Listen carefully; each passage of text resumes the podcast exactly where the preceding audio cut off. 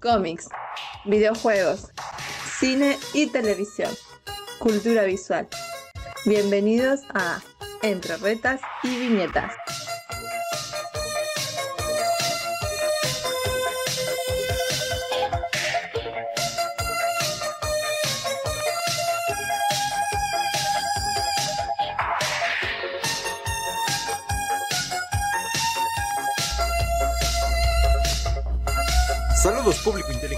Conocedor. Buenas tardes, bienvenidos a un episodio más. No sé por qué dije buenas tardes, nunca saludo de buenos días, buenas tardes, buenas noches. Es un incógnito de que no sepan en qué hora grabamos. Pero bueno, bienvenidos a un episodio más entre retas y viñetas. Me acompaña como cada episodio Cash, el buen Cash. ¿Cómo estás, carnal? Cash, ¿me escuchas? Aquí andamos, aquí andamos, es que estaba teniendo unas cositas. Este, aquí vivos, vivos, gracias a Dios. No sí, entero. oye, no manches, No está todo entero. creepy tu situación. No, sí, para el público, para contexto, y no me la trago sin pretexto. Este resulta que hace que fue el viernes pasado, antepasado, ¿Diez estamos días? grabando para los que este para los que se lo pregunten, hoy estamos grabando en domingo 15, creo. 16. o die- domingo 16 ya pasó rápido el tiempo.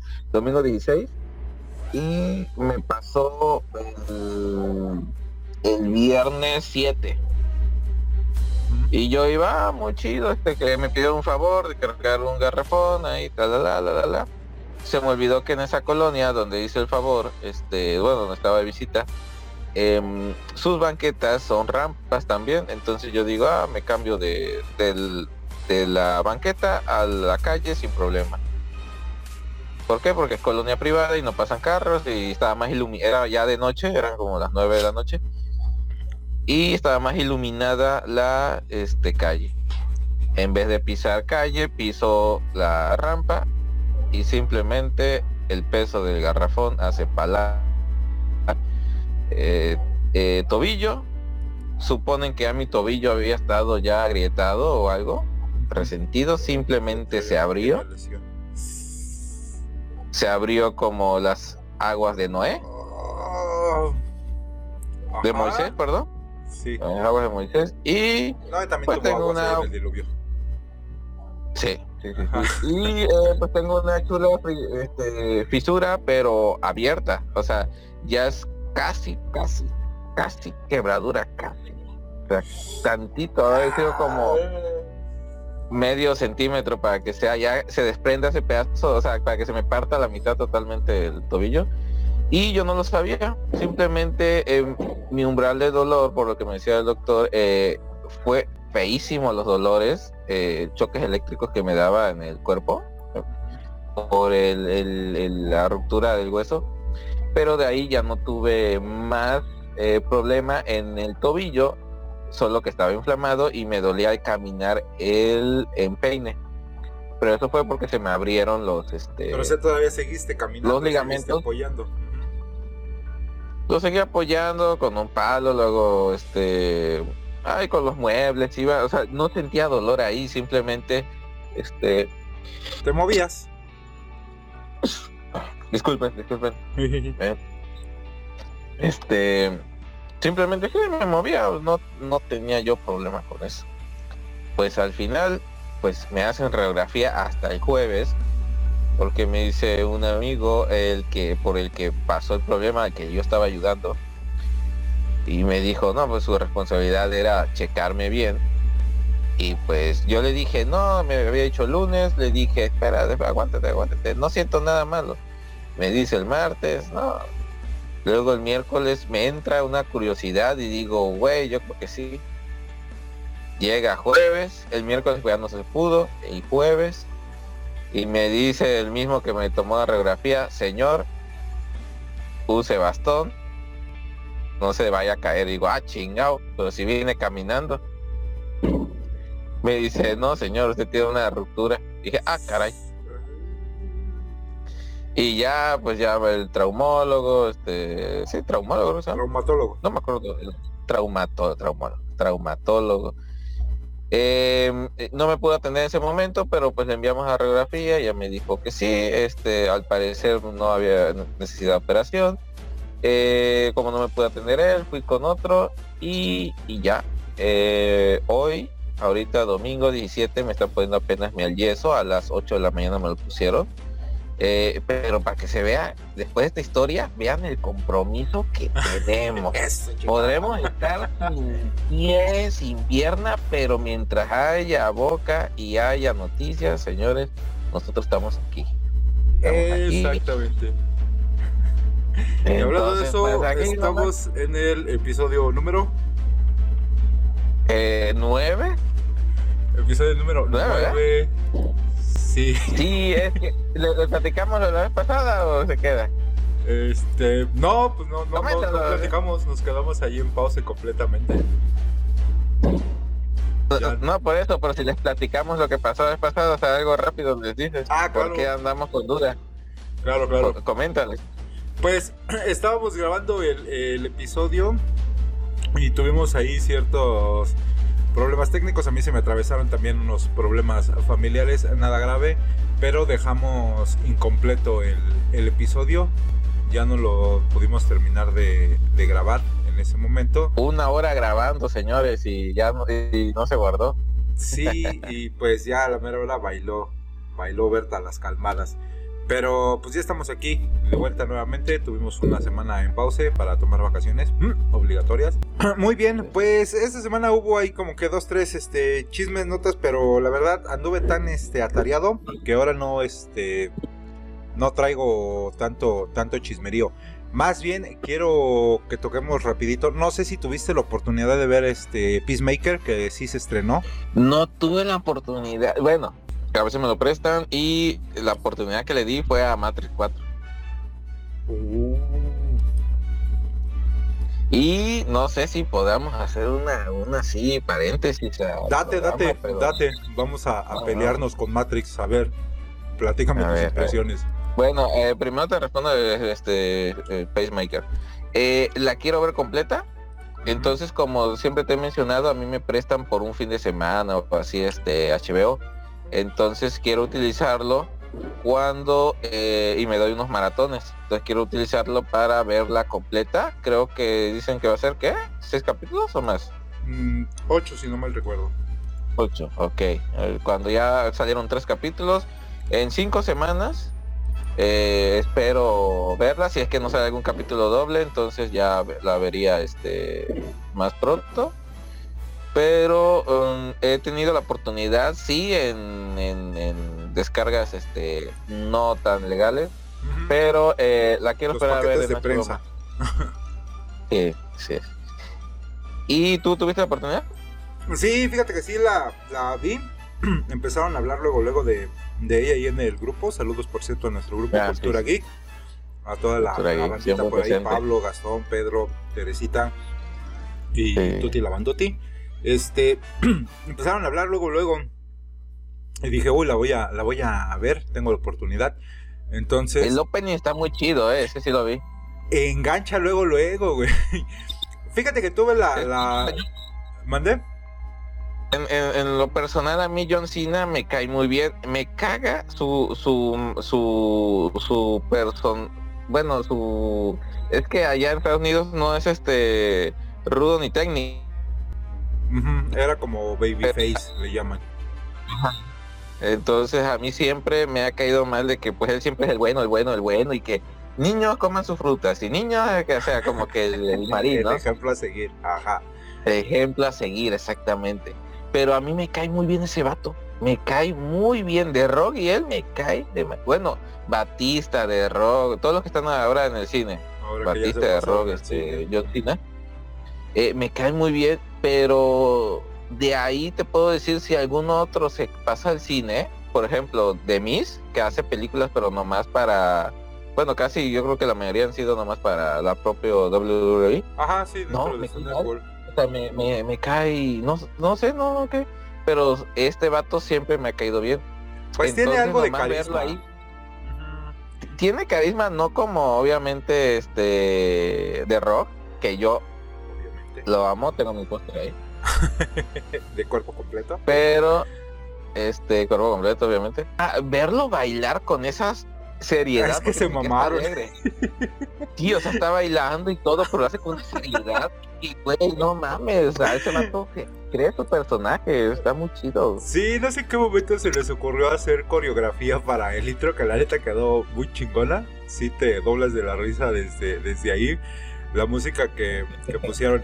Pues mira, sin aventarte tantos spoilers, yo eh, dejé ser lo que, lo que voy a ver, porque ya empecé a escuchar comentarios negativos. Yo dije, sé lo que voy a ver, sé de quién voy a ver, que es este 100% James Gunn. Entonces dije, obviamente va a tener toda la, esencia de lo que este eh, director quiere siempre mostrar en sus producciones. Entonces no me la tomé en serio. Y la verdad se disfruta, se disfruta bastante. No sé si viste ahí las actuaciones que sale el, el actor que interpretó al, villano de Terminator, el T100 era o T1000, ¿cuál era? Este, el de Terminator 2, eh, sale ahí como, no. como el papá. Entonces, este. Mm, este sí, o sea, el, actor lo ubico completamente, pero no recordaba si salía como papá de. sale, este. Sí, sale, sale aquí y, me, me sorprenden mucho las actuaciones la niña que sale ahí dentro del, grupo, yo desde que la vi en el cine, dije, wow, wow, wow, a la, a la actriz, ahorita te paso el nombre. Jennifer Holland se llama, que es parte del, equipo. Ella se me hace súper guapa y es el Candy para mí de la, de la serie, porque sí disfruto mucho su, su papel, su personaje. Aparte de que es súper ruda también, entonces ya también vi ahí algunos memes y comentarios de que ella bien podría haber interpretado a una Black Canary y que chingados hace en esta serie como un personaje genérico, por así decirlo. Entonces, pues eh, nos esperamos entonces a que tengas la oportunidad de verla para poder este Mira, ¿te, parece que eh, qué día se estrena el capítulo? Los jueves me parece que es cuando van a estar saliendo. Eh, me espero el jueves, eh, veo los primeros cuatro, ya que dices tú que va, van a ser este ocho. Y nos echamos este una, una plática tipo de Hawkeye, cuando hablamos de lo que esperábamos y de lo que resultó. Y así este, así conversamos al, inicio del programa próximo. Va, va, va. Sí, se estrenan los días jueves. El episodio 4 sale el jueves 20. Y van a ser 8, 8 episodios. Entonces, pues lo platicamos la próxima semana. Me parece bien. Eh, pues vamos a entrar de lleno. Yo creo que vamos a dejar las notas a un lado porque hay de dónde, de dónde cortar bastante, bastante material para esta charlita que traemos. Que van a ser las mejores series de los 80s. Y va a ser nostalgia pura y dura con todo lo que, lo que conlleve la plática, ¿no? este, en otros episodios ustedes llegan a, escuchar que, hay así como que unos cortes medio raros, no es culpa de nosotros, es que este vato nos censura y no nos deja expresarnos libremente. de repente estoy, hablando algo mal y o sea, de repente ya todo estoy mochado en el audio final. Te aplico la clásica del, oh, lo siento, Cash, creo que estás entrando en un túnel. No, sigo aquí en mi casa. sí, bueno, ya no te escuchas. así tal cual.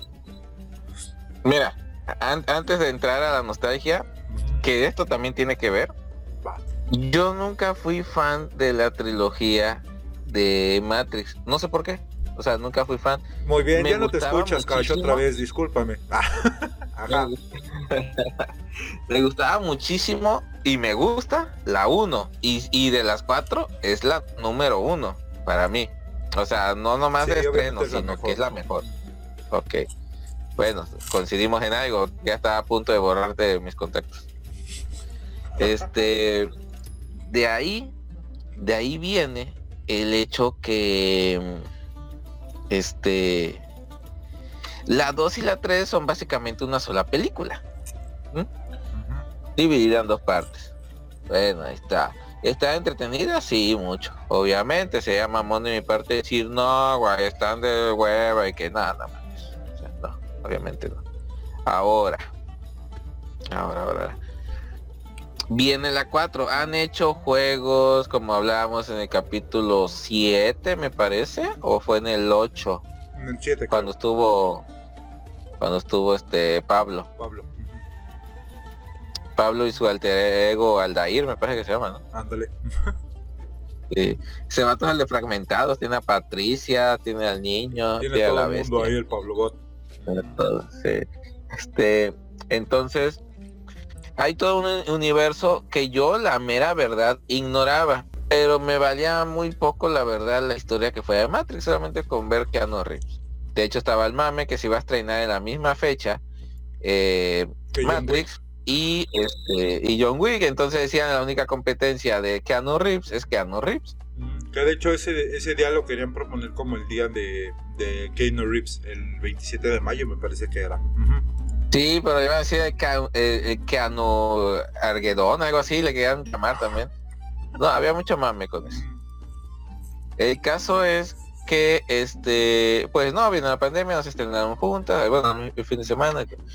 Eh, cuando empiezo a investigar y veo, ah, está muy vasto la, la historia, espero que si sea una continuación y no un, un, un reboot todo, güey. Eh, me empiezo a enterar que no va a salir el Morfeo original. Eh, y luego sé por qué. Pero una excusabilmente, ¿no? Pudo haber salido en cameos o algo así. Sí, lo, Este- borraron completamente. Pues yo creo que por la, por la edad, porque es el actor que sí ya dio muchísimo el, el viejazo. Sí, pero bueno, sí, nada sí. que maquillaje no pudiera arreglar. Así es. Em, empiezo a ver, sale en el Patrick. Que me encanta ese actor desde este. How I Met Your Como conocí a tu madre. Exactamente. Me encanta en la de eh, a, a una serie de eventos desafortunados. Lemon Enriquez. Lemon, Lemon es, Lemon Sneaker, ¿no? Lemon No. siempre tengo problema con ese, el verdadero nombre de la película, de la saga. No me acuerdo. Una serie de eventos desafortunados que espero algún día terminar de leer los libros. Un día empecé el primero, pero algo pasó, creo que estaba en temporada de exámenes y nunca lo terminé. Eh, y actuaciones, este, eh, ¿cómo se llama? En otras, en otras películas, con menos protagonismo, pero supe que iba a salir en esta, dije, Keanu Reeves y Patrick, este, Neil Patrick. No, Neil, sí, Neil Patrick. Neil Patrick, ¿eh? Sí, Neil Patrick Harris. Sí, es que se me estaba confundiendo ahorita el nombre con el eh, Liam, Liam, ¿Liam Neeson? Liam. ¿Cómo, cómo se llama? ¿Liam El Neeson? de- No. ¿El que, ah, exactamente, ese, ese nombre se me, se me cruzó. ahorita. Ok. Ok. Y digo, ah, bueno, vamos a verla. Se estrena, empiezan a tirarle caca, que no, que gesto, que un insulto a los fans, que los nuevos no le entienden si no vieron las otras películas. Digo, bueno, ¿qué pedo? ¿Qué hizo? Keanu Reeves puede ser lo que quieran, cállense, chamaco. Y la veo y me empieza a gustar. Bueno, me he hecho en, en este HBO Max, me he hecho la trilogía completita porque yo mencioné en el capítulo 7 que yo jamás había visto completa la 2 y la La dos y 3, la siempre por parte. De hecho, había escenas que yo no sabía si eran de la 2 o de la 3 porque como es una sola película dividida, entonces yo no Sí, se sabía qué pierde. Sí, y ya las vi corriditas y todo. Eh, me puse, a- en vez de estar leyendo la verdad y viendo Animatrix y viendo y jugar el juego que ya ni siquiera existe, este, me puse a ver el típico de YouTube, ¿qué necesitas saber para conocer, este, para ver eh, Matrix 4? Pongo a leer y todo. Y resulta que pues sí me haga y digo, ay, pues si viene sobre este tema está muy chido. Y la estoy viendo y no, pues, está chida. El vato eh, creó, bueno, full spoiler, de aquí full spoiler. Sí, ya, ya, ya, ya tiene un mes que se Este- estrenó. Sí, digo, ah, pero no, pues él creó Matrix. Oye, sí tiene chido, o sea, ¿qué, qué le hace a una persona para que no, no sepa que, que este, que está dentro de un mundo creado? Pues tú decirle que el mundo que él vivió, él lo creó, entonces por eso todos esos recuerdos están en su mente, porque está medio loco y de ch- fuera, porque que él creó toda la historia y que, ah, está muy chido, ¿no? no sé. Los chistes muy pendejos, pero muy centennial. De que necesitamos un nuevo juego, ah, o a la escena post crédito de que, ¿qué vamos a hacer? La Gatrix.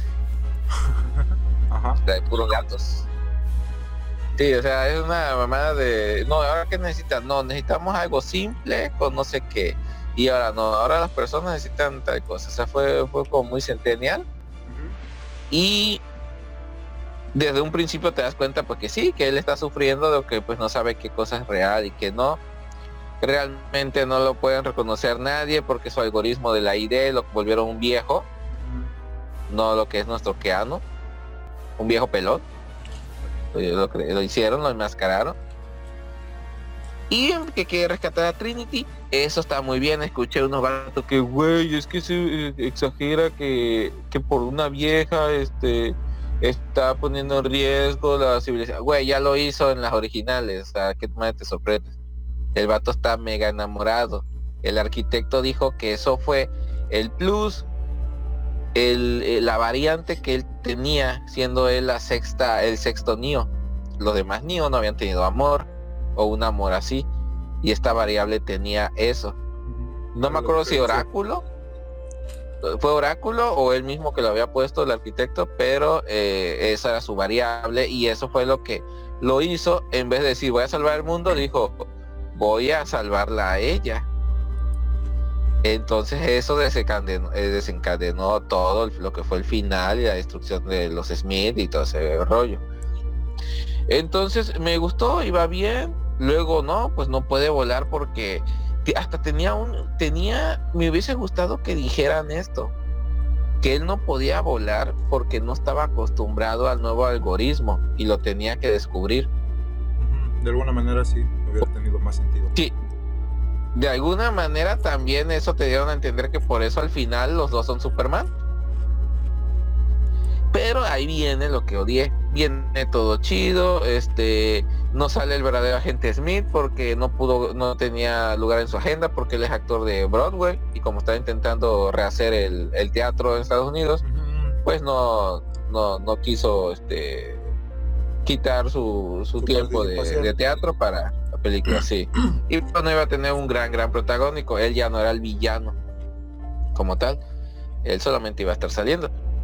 Eh, me gustó que dijeran que a él también lo enmascararon y que por eso y que prefiere tener esa cara que se ve más joven y no sé qué. Dice una, una, ah, una un, diálogo este Morfeo pues si te dicen no te dicen exactamente de qué murió pero pues sí te da a entender que es canon eh, lo de la historia de, los videojuegos y pues Morfeo murió en el lo muere, lo mata uno que se llama el Hitman o el Hit, el Hitman creo es, un ser creado por el francés, bueno todos creen que fue por el francés porque jamás se terminó como tal la historia.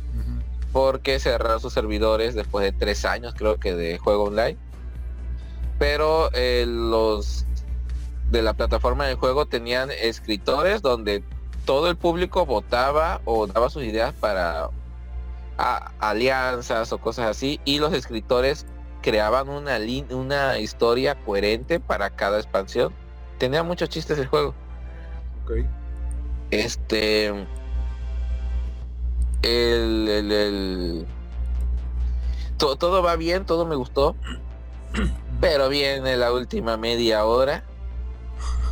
O cada los últimos 15 minutos y me dicen que no, pues Morfeo no puede volar como habíamos visto, pero la Trinity sí. Y dices, ah, chinga. Pero si el elegido es mi chiquito bebé que ando. Mío. Mi niño. Entonces, ¿qué pedo? O sea, ¿qué sí, pedo? Para beneficio del guion, él ya no, ya no vuela, pero ella sí. Sí. Sí. Y te queda de que, o sea, había estado tan bien porque le dieron hasta su poder femenino a las chicas porque la que lo ayuda y todo es una capitana y pues es mujer. Y la que quedó de líder es la esposa de Morfeo, que se más extraño que nunca habían tenido hijos. Luego sale el nieto o nieta, no me acuerdo quién, del negrito, ¿no? O del güero. Del No, sí es del, sí es del güero, creo. Es del güero. Sí. Sí. el que amaba, bueno, adoraba a Neo, decía, él es el elegido, o sea, como que Exactamente. lo tenía como su, su gran mentor. Sí. Este... Y sale la otra muchacha que también. Bueno, salen los dos, porque sale la, la nieta del que era el, el capitán de la nave. Eh, no recuerdo si muere en la primera. Y aparte sale el, el que dices que supuestamente crea a la, a la muchacha del vestido rojo. Y, y, eso es la que, la que mencionan. Pero sí son los dos personajes. Pero ajá, sigue. Eh, y luego, al final, resulta que pues ya lo ve- vencen al- ¿Cómo le llaman a él Patrick? Este, el... El, El- el terapeuta, no, el analista. No, terapeuta, ¿no? No, el analista. Ajá, porque ya no. ya ¿El no- analista? Sí, es el analista. Para mí que sí le decían terapeuta. No, es, es el, el analista. Su, su papel es este el de terapeuta, porque le da terapia al, al Neo, funciona como su psicólogo, o, o psiquiatra más bien, porque lo mencionan como psiquiatra. Pero el personaje es el analista. Ok. Bueno, que pues resulta que cuando él les dijo que los humanos pueden crear mucha más energía tipo Monster Inc. básicamente. que los gritos dan energía, pero los pero eh, la alegría, las risas dan hasta 4 o 5 este, veces la energía de, de, de Monster Inc. o de no sé cómo se llamaba, se da Monster. Ajá. Bueno, pues aquí también. Pues que resulta que este. eh, ¿Cómo se llama? Que, que si tú le das de forma inconsciente cosas que quieren o un mundo ideal a la persona, por persona, esta persona eh, crea más energía. Y básicamente Neo y Trinity hacen una energía cabrona que hacen más energía a ellos, yo creo que los demás humanos. O sea, está medio fumado. Eso es esto medio pendejo. Pero me gustó que hubo guerras entre, entre las máquinas, ya no era entre los humanos. Cuando ganan las nuevas máquinas de este. Nunca se dice exactamente si ganaron las primeras o las nuevas. Caso que, el caso que es, dan a entender que sigue existiendo Deux Machina. Su empresa donde hacen los videojuegos se llama Deux Machina. Sí, justo. Sí, se me hace medio, medio menso eso. Pues fíjate Sí. que. O bueno, algo más. Ajá, síguele. El mero final es donde ya me dan los huevos. Porque digo, güey, ya tuvo protagonismo, eh, hubo mujeres chingonas, hubo una sarta de inclusión que yo nomás volteaba a ver un güero porque no veía güeros, veía nomás este asiáticos, morenos, latinos y todo. Y este, el único así era el mío y este, ah, ¿cómo se llama? Y el Smith, la nueva cara de Smith. La neta, porque además te digo que eran este, era todo inclusivo. Y me salen que Trinity al final puede recrear lo que ella quiera, porque ella también ya conoce la Matrix. Digo, ah, chingao. Pero si el código, o sea, la única persona que podía entenderla era a, su perfección, era el elegido. O que no más porque ya son marido y mujer, ya el intercambio de fluidos hace que ya tengas el conocimiento. Ya le pasé todo el conocimiento con los fluidos. que yo me quedé digo ah chinga y, yo estuve segurísimo que te iban a, que nos iban a decir que se quedaba como la chingona Trinity. Ya cuando al final ya los veo volando y dice vamos a rehacer el mundo y dije ah bueno ah ya le dieron poder a los dos. Ya descansó mi alma. Pero sí quedó muy pendejo. O sea, así de que ay, los dos vamos a rehacer el mundo y ya se van volando. Ay. Me gusta la primera cuando cuando termina que Neo se va volando y dice ¿en qué va a hacer? Ah, este su, su truco de su truco de Superman. El, el truco de siempre de Superman, o algo así. Porque pues ya al vato le encanta de Superman. Aquí, como lo quisieron hacer más, más íntimo, ya no tanto de que se iban a otros edificios, otras ciudades. Me encantó que el francés fuera una persona que apenas está sobreviviendo como rata, antes que tuvo todo, pero que ahora ya lo borraron. Me encabronó que, que no exista esta oráculo, que me encantan los españoles. Bueno, creo que fueron los españoles que le decían la pitoniza. La pitoniza. Ujú. El pitoniza, güey, oráculo, hombre. Este también eh, da a entender la niña, bueno, la muchacha, la, el programa este que conoció a niño, de niña, este, la que lo salva básicamente. Eh, según yo entendía que los, la que lo salva es este el chino, el amigo de Oráculo. Creo que es él. No sé tú que conoces más los nombres en inglés, pero creo que cuando menciona dijo, si no hubiese sido por fulano, eh, yo no estaré aquí. Ajá, el personaje, que no, no recuerdo el, nombre justo del personaje ahorita, ahorita te lo investigo. Sí. pero según, según yo, a menos que quien nos escuche luego nos mande un mensaje y nos diga, estás güey, ese no era. Pero yo creo que era este. Uh Pero, y que nos digan cuál era, pero él sí se refiere a alguien. Y pues que adora a ¿no? Por eso ella cuando muere hace un atardecer. Me encanta que las máquinas este ahora sean bueno, siempre han sido sintientes, pero que desde que Neo hace 60 años se sacrificó, este, ahora ellas también están unas con la humanidad. Tuvo muy chingón. O sea, me encantó todo eso, pero el final, el final dije, Trinity no tiene vela en el entierro, güey. Más que en el entierro que le daba Neo. Pero de ahí, nada. No le quería damisela en peligro porque Trinity nunca fue una damisela en peligro. Trinity era doña chingona. Doña tira chingadazos y luego las preguntas. Pero ahorita que me dicen que también ella es una, una experta en la matriz, ya, ya saca. Ya te perdió. Y creo que acaban de decir, creo que acaban de decir que ya no va a haber este más secuelas, ¿verdad? Ojalá y por favor, que ya lo dejen en paz. Sí, ya que muera ya. Fíjate que a mí me pasó, eh, como, como me ha pasado con otros títulos, la vi la primera vez y, me gustó. Dije, órale, está, está buena, está bien fumada, pero está buena. O sea, la, perdoné porque pues también es de mis películas favoritas. Cuando estuvieron, eh, eh, cuando la estrenaron, la 1, como dices, eh, la fui a ver al cine y fue así de, me voló la tapa de los sesos.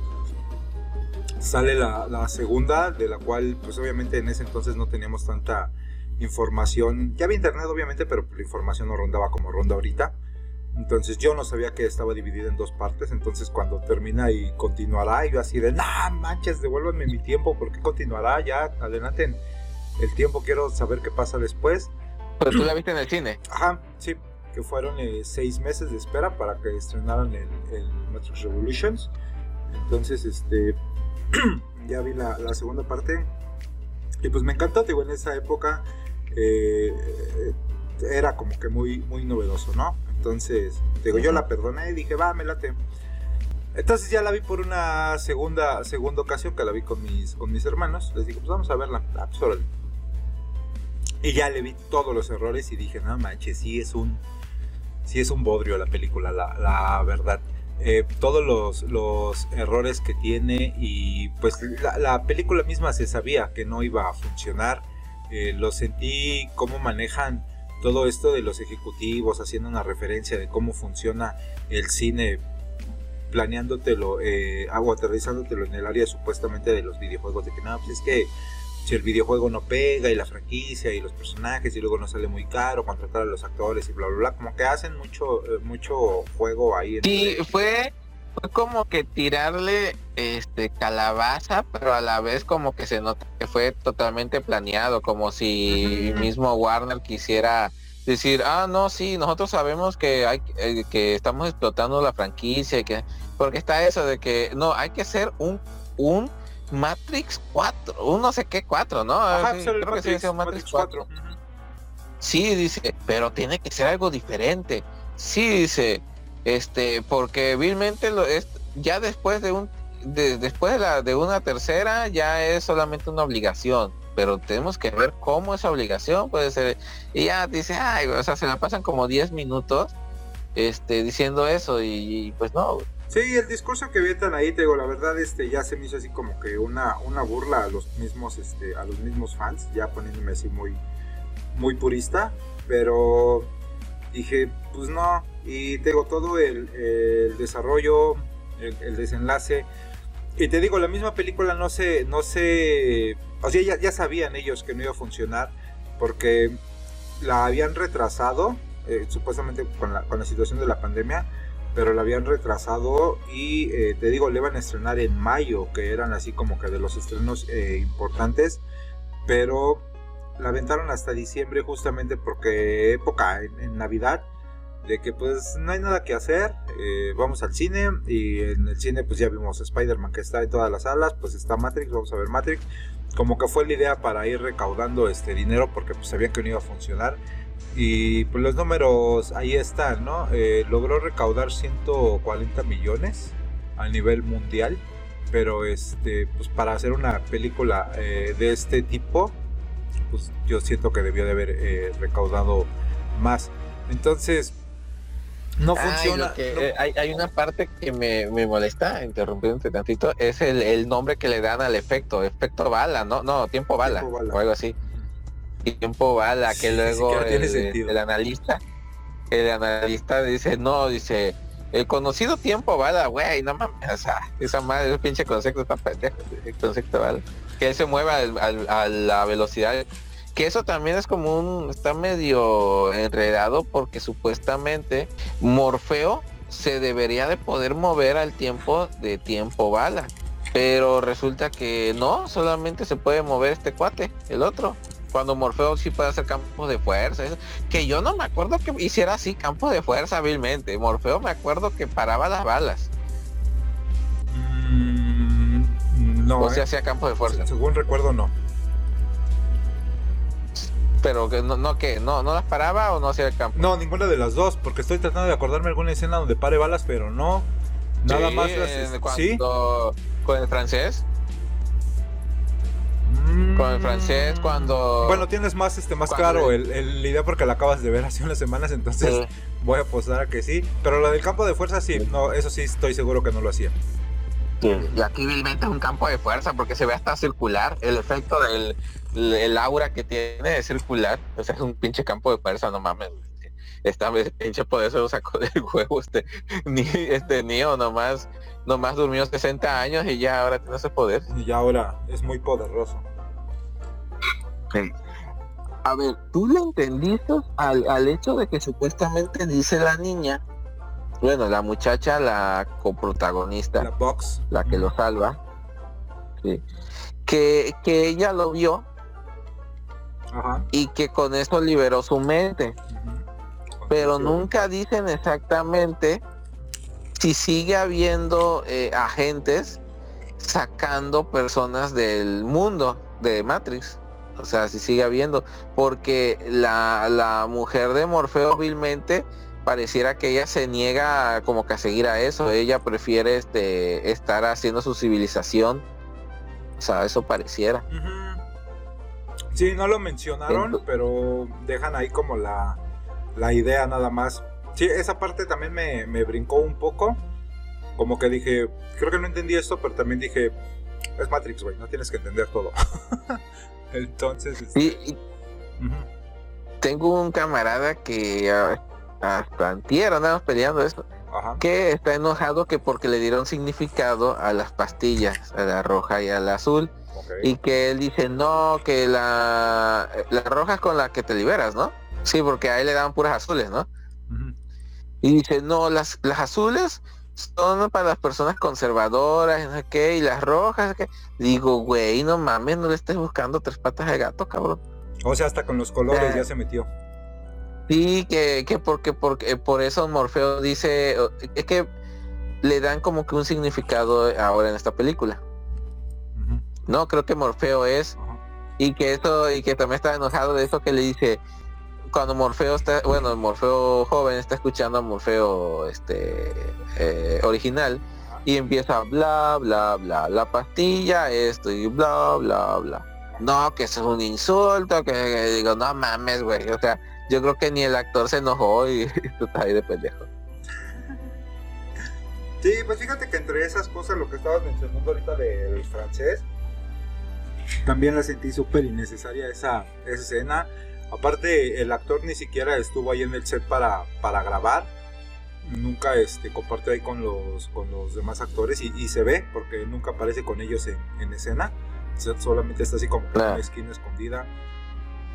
Su discurso de ahora nos han dado Facebook y no sé qué, como que muy eh, transgresor según ellos, pero pues, la verdad así muy innecesario.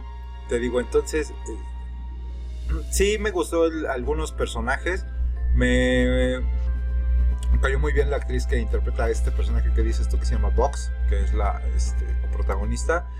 Y eh, la mexicana, Erendira Ibarra, dije, wow, a pesar de que sale poquito y su personaje no es la gran cosa, pero dije, órale, se, se adapta mucho a, a, interpretar el personaje o al papel que le dieron.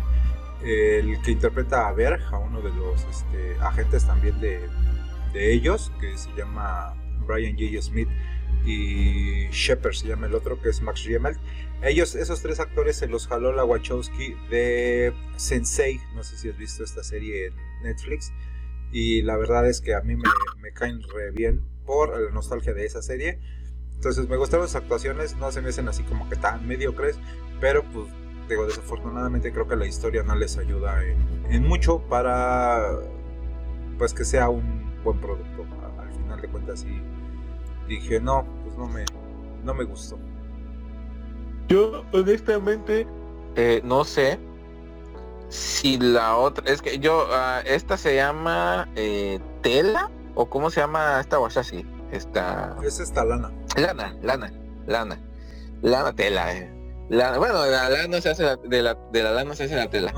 este, esta lana y la otra se llama... La otra ahorita te digo cómo se llama, pero ajá. De acuerdo. Bueno, yo, yo no, no es por ser este gordofóbico, pero yo le digo la gordita y la flaca. Ya se las distingo porque se me va el nombre. Okay. o sea, yo estoy gordo, o sea, los gordos podemos decirle gordo a otra persona, ¿eh? No, no hay gordofobia. Este, la otra es Lily, Lily Wachowski y Lana Wachowski. Lily y Lana, bueno, yo no sé si Lily no quiso trabajar con Lana porque sabía que era una mamada este, hacer una cuarta o realmente Lily estaba interesada en otros proyectos, está en otros proyectos, no sé, o sea, mentiría y digo, no, yo escuché o yo leí que no, pero sí me causa mucha admiración de que de por sí esa, esa continuación era una como que un, una, una secuela que nadie pidió y que era innecesaria. Justo. Y que y que no quiso trabajar, bueno, que no haya trabajado, no sé si no quiso, no pudo o qué fue, o no ni siquiera la llamaron, pero estuvo muy raro. Y en todo aparece nomás Lana, que Lana coescribió el, el, el libreto y todo eso. Entonces sí, pero en general yo le pongo un 8.5. Eh, le pongo un 9, salió, salió Neil Patrick y salió este Keanu, le pongo un 9. Nada más por ellos. Nomás por, nomás por darle poderes a Trinity le pongo 9. Ok, ok. Pues le, quito el, le quito el 10 y le pongo 9 por darle poderes a Trinity. Nomás por eso. Eso, chica. Ah, y por no poner al Morfeo original, ah, ya, ya la dejo otra vez en 9. Sí, no, que ese Morfeo estaba muy chingón. Es que no ves que lo chingón era que iban a trabajar, bueno, se suponía iban a trabajar en la misma película de John Wick, eh, los tres, bueno, o sea, había rumores, no sé si siempre iba a salir esta actriz, no me acuerdo cómo se llama. Que creo que ya no salió, ¿no? Eh, no, ya no salió. No, pues estaba muy chido.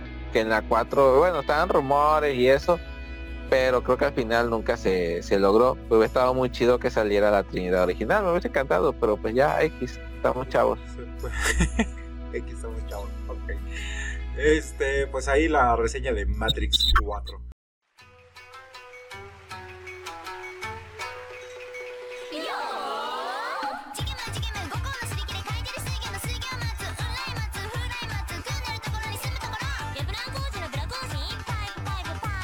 Y hola, ¿qué tal, Nakamas? ¿Cómo están? ¿Qué tal? ¿Se la pasaron en Año Nuevo? ¿Qué les trajeron los Reyes? Bueno, yo soy Damián y como saben les traigo directamente desde Checa tu manga las novedades por parte de Panini para esta semana que es la segunda de enero que llega bastante tranquila con tomos de 119 pesos ya, ojo, si bien desde la semana pasada ya teníamos un aumento de precio con Doro Gedoro, ahora sí se deja notar en todos los tomos 10 pesos más en cada uno ya saben, la inflación, el gansolinazo y bueno, de 119 tenemos el número 9 de Vigilante de Boku My Hero Academia Illegals. El número 12 de Yagan de 129 pesos, el 14 de Jujutsu Kaisen y el 22 de Golden Kamuy. En 139, Aono Flag número 4, que con esto llega a la mitad de su serialización, Doctor Slump 14, que con esto queda a solamente 4 números de terminar, Hanako-kun número 10 y Kaguya-sama Love is War número 14. Mientras que por último tenemos el número 9 de Banana Fish en 199, este quedando ya solamente a un número de concluir. 9 tomos, la verdad es que menos de 10 por semana es relativamente un número bajo para Panini, que casi siempre nos trae 10 o más tomos por semana, aunque eso sí, tiene varios anuncios con cosas nuevas que van a llegar a lo largo del año, además de que, por si fuera poco, cada viernes nos tiene su publicación de peticiones en donde puedes ir a dejar el manga que más te gustaría que trajeran. Bien, como saben, con Doctor Slump siempre se van a encontrar un montón de risas con todas las situaciones sin sentido que ocurren en Villa Pingüino. El romance se desborda en Aono Flag y Kaguya-sama, donde finalmente, después de muchísimos números de situaciones absurdas y ridículas en esta pelea entre Kaguya, Shinomiya y Miyuki Shirogane, ambos han llegado a un punto en donde no pueden soportar más la situación y ambos tienen que confesarse. Afortunadamente esto ocurre justo en el festival escolar, donde será el último año para ambos antes de que vayan a la universidad. Sin embargo, en el número anterior nos quedamos con que Shirogane pues prácticamente invita a salir y a disfrutar el festival junto a Kaguya, Así que ambos están con la idea de declararse si es que el otro no lo hace primero. Sin embargo, el punto llega en una situación clímax bastante bonita, muy emotiva, algo que habíamos estado esperando, pero que para fortuna de todos nosotros, en realidad el manga no disminuye su carga de comedia, eh, sigue siendo bastante gracioso. Un nuevo romance que venía ahí por lo bajito llega también a tope, iniciando una nueva serie de sucesos bastante graciosos, esperemos. Pero también es un punto de inflexión en la serie en donde, pues bueno, eh, nuestra parejita principal va a decidir acerca de su futuro. En Hanako-kun, bueno, vamos a ver finalmente si Nene y Kou, dos de nuestros protagonistas, tienen el valor suficiente para asesinar a sus amigos, si bien estos no son de verdad, o sí. Bueno, el punto es que tienen que asesinarlos porque son el punto principal de una fantasía en la cual estaban enredados. Un mundo torcido que es parte de uno de los misterios de la academia. Una vez que se topan con este misterio, les dice que están dentro de este mundo de fantasía que ella ha creado y que la única manera de salir de este mundo es asesinar a sus amigos. Sin embargo, está por un lado en esta situación tan particular que matar a tus amigos, aun si sabes que no son de verdad, tiene cierto grado de dificultad, mientras que por otro lado, este mundo fantástico en el cual están es el mundo en el que ellos habían soñado con estar siempre, todos juntos, todos felices, sin fantasmas como toda una familia feliz. Banana Fish, por otro lado, se acerca cada vez más en este enfrentamiento cumbre que se ha ido gestando entre nuestro protagonista y Papadino. Un joven que es solamente líder de una pequeña banda de muchachos en las calles de Japón en contra de todo un yakuza mafioso que además está aliado contra el, con el gobierno y que por si fuera poco busca un gran contrato militar con una droga que podría potenciar a sus soldados convirtiéndolos en auténticas máquinas de seguir órdenes por lo cual quedarían perfecto para cualquier milicia. Sí, suena una batalla bastante dispareja, sin embargo, nuestro chico no solamente es apuesto, sino que además es muy inteligente y gracias a su gran corazón, pues bueno, se ha hecho aliado de policías, periodistas y otras bandas, lo cual pues bueno, poco a poco ha logrado que Dino haya ido perdiendo control de sus finanzas y pues bueno, ha visto caer y no caer todavía, pero sí tambalear su imperio. Así que vamos a ver cómo continúa este enfrentamiento. Yagan es una serie de puritita acción que es de mis favoritas actualmente dentro de lo que publica Panini y su catálogo.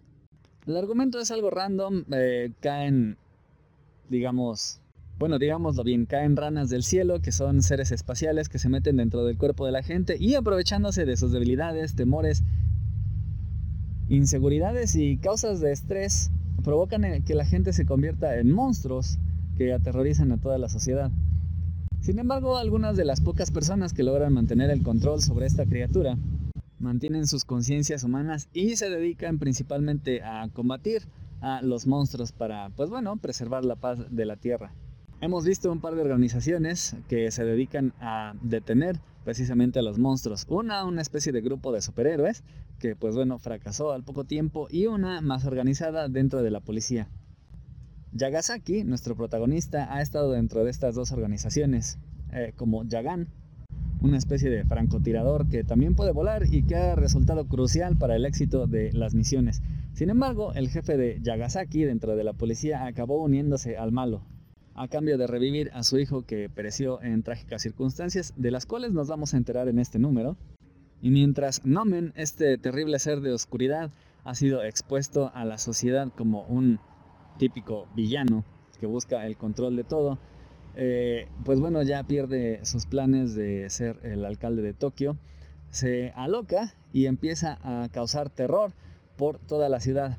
Mientras tanto, Yagasaki y su jefe van a enfrentarse cara a cara, mientras el pequeño hijo de este último observa cómo su padre, pues bueno, se ha dejado llevar por el lado del mal, mientras sufre el dolor de haber sido revivido de una vida que pues bueno, era bastante dolorosa. Un número particularmente emotivo no solo por esta situación, sino por todo lo que conlleva a los sentimientos de Yagasaki. Y por último tenemos Jujutsu Kaisen 14, que después de algunos números le devuelve el protagonismo a Itadori, quien en mitad de todo el caos acaba siendo poseído por Sukuna de manera definitiva después de haber ingerido algunos dedos más de esta bestia, desatando todo su poder y con un enfrentamiento contra el hombre cabeza de volcán, que es uno de los demonios que estaba aliado con este que pensamos que era el humano que fue amigo de Gojo. Y pues bueno, tenemos este enfrentamiento eh, sinceramente espectacular, mientras algunos de los otros hechiceros más poderosos pelean en contra de las maldiciones y demonios que andan sueltos ahí, todo mientras todos luchan por salvar y mantener capturado a su dicho Satoru Gojo. Y eso como les decía, pues es todo por esta semana, algo breve, pero está bien, ya comenzamos el año con mucha tragadera, así que tampoco hay que indigestarnos de tantas lecturas, ni gastos. Eso es todo por ahora, espero que también puedan escucharme la próxima semana con un nuevo capítulo del podcast. Mientras tanto ya saben si desean adquirir cualquiera de estos títulos o de los distintos que salen de cómic, tanto de Panini, Camite o Planeta, también Televisa, los espero aquí en el local en Avenida Tamaulipas, esquina con Alfonso Reyes en la Ciudad de México. O bien pueden mandar un mensaje a Checa tu Manga en Twitter, Instagram o Facebook. Me hacen su pedido, yo se los envío hasta la puerta de su casa por paquetería, eh, correos, Mercado Libre o Shopee. Y también los espero en mi canal de YouTube, Checa tu Manga, para que vean los diferentes artes y ediciones de estos mangas que les he contado.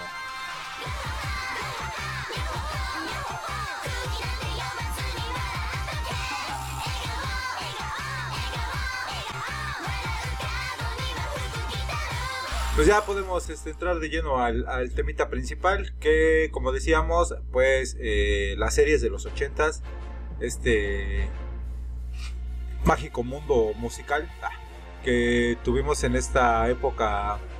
Bueno, yo la, viví, creo que tú eres mucho más jovencillo, entonces, eh, ¿de qué año eres? Me dijiste, ¿del 90?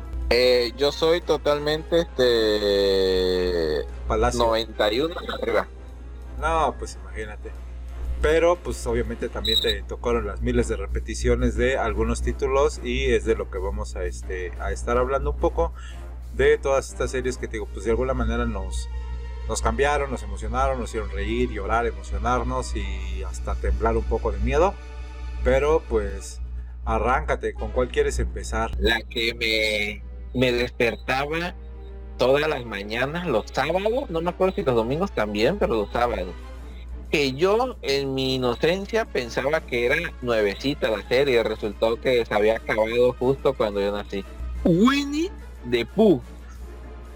Winnie the Pooh, señores. Que eh, realmente se llama The New Adventures of Winnie the Pooh. Porque no sé por qué nosotros le decimos Winnie Pooh y se llama Winnie the Pooh. Ese es el, verdadero nombre. Pero pues hacemos de. ¿A ti te tocó. Este. ¿A ti te tocó verla en su tiempo? Sí, sí, obviamente me, me tocó verla. Había unas épocas, eh, había unas épocas, habían unas tiendas departamentales eh, aquí en el barrio, donde en el área de juguetería tenían como que para los niños se entretengan, ponían una televisión con peliculitas. Y pues obviamente mi jefecita Sandra me llevaba y me decía, aquí te quedas, no te muevas, ahorita vengo por ti. Y pues yo encantado. Y siempre ponían estas caricaturas de Winnie Pooh que la verdad me... No sé, me la tiene un chingo. Fueron parte de mi, de mi crecimiento. Pues obviamente ahorita ya estas actores y como que decías put, pero bueno, o sea, para la época eh, estaba bastante, bastante agradable. Y eh, no sé, güey, no sé, todos los personajes me gustaban, cada uno tenía como que su propia personalidad, eh, le, le, inyectaban eso, el pinche borro todo depresivo, el piglet que era así como que el mejor amigo, el tiger que era todo eufórico y se la pasaba brincando, los canguritos, eh, el conejo amargado. Entonces tenían, tenían mucha, mucha eh, esencia cada uno de los personajes y se hacía como que un conjunto de, emociones dentro de la caricatura y sus aventuras. Eh, que sí me, me, gustó bastante. Tenemos por aquí entonces el, el intro. A ver. Voy corriendo sin detenerme, un amigo voy a ver.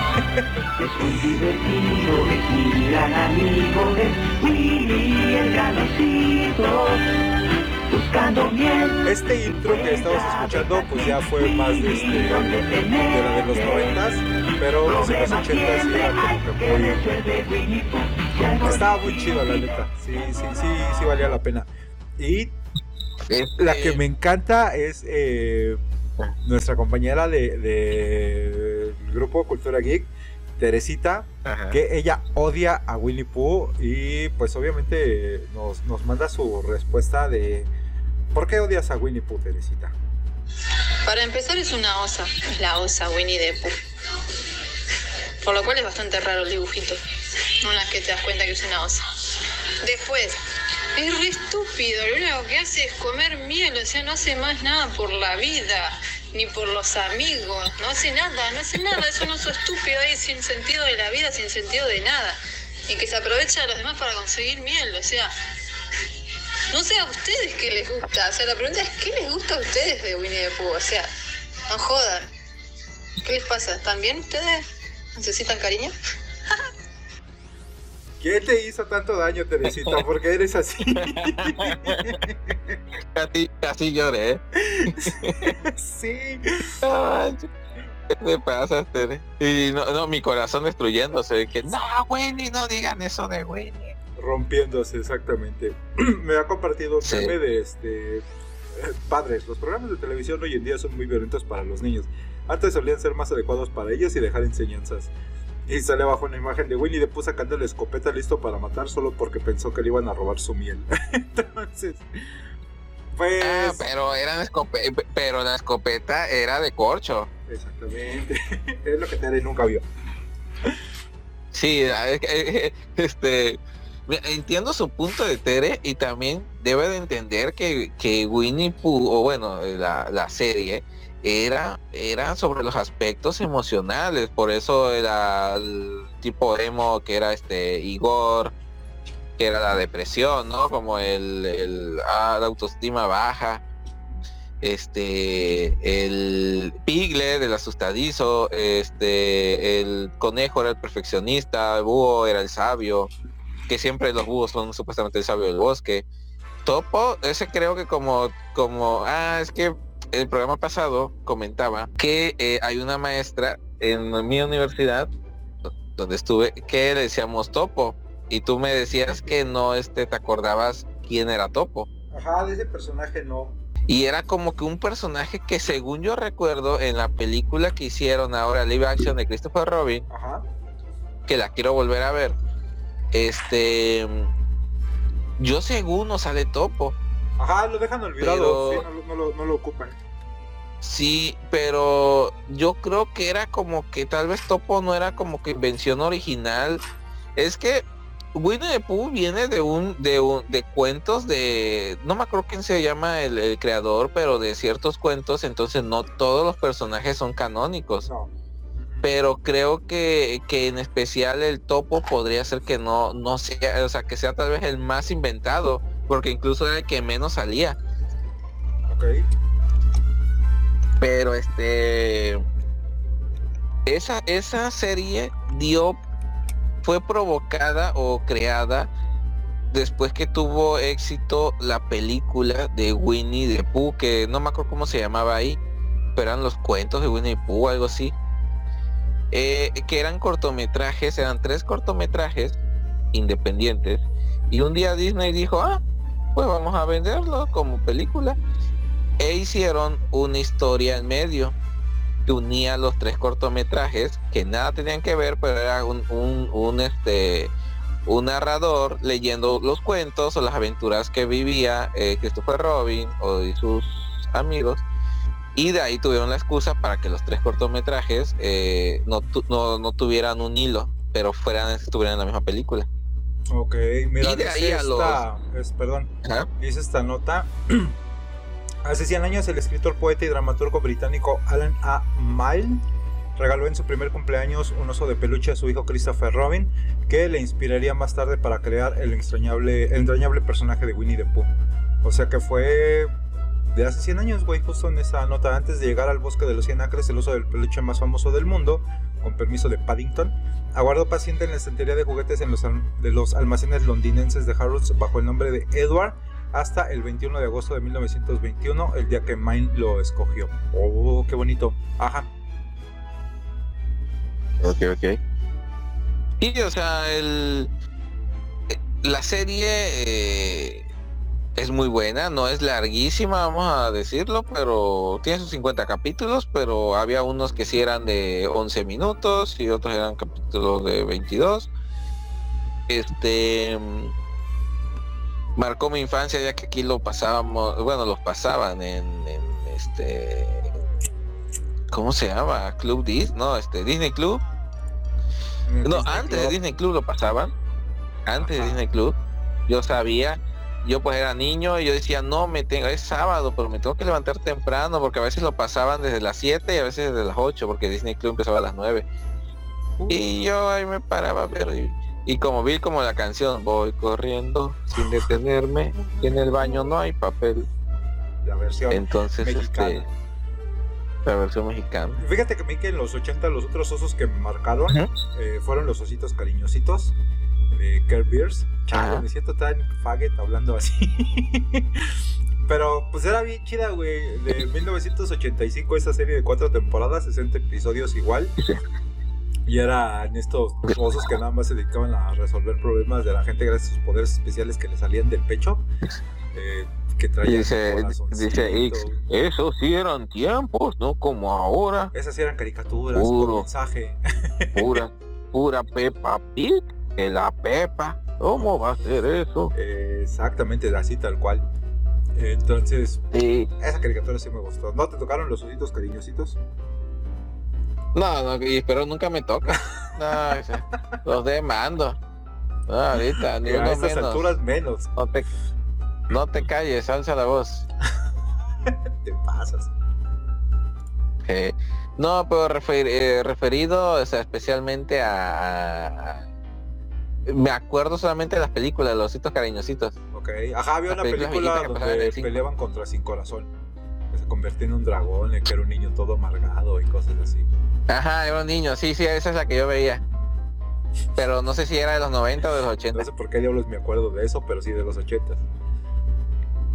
pero Ok, sí. ok, ok. Eh, ok, pasamos de, de ositos a algo más acá. ¿O ¿Cuál, cuál otra traes? O, o me toca a mí? Este, ¿di tú una tuya? Fíjate que a mí una que sí me super marcó. Aquí tengo el intro. Los años maravillosos. Ah, llorar. Los años maravillosos, güey. No sé si te acuerdas de Protagonistas. este Super Ramón. Que después eh, tuvo ahí sus, sus momentos turbios que decían que el amigo del Kevin Arnold, que era el Paul, decían que era el que había crecido y se había convertido en Marilyn Manson, que pues la neta es que no es cierto. Pero esta serie fue de finales de los 80s, del 88.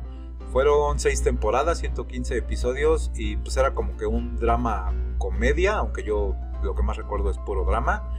Eh, es este chavito que vive con su familia, eh, una familia de clase media norteamericana, a finales supuestamente de los 60 eh, y la primera década de los 70 y pues es el con muchos conflictos de, de esa edad, eh, como él va narrando su historia con todos sus problemas de estos de la adolescencia, eh, traía temas ahí sobre los, los hippies, la lucha que se estaba arrancando en, en Vietnam, el hombre en la luna, el amor libre, comunismo, racismo, política, todos los temas los, los integraban aquí en esta serie.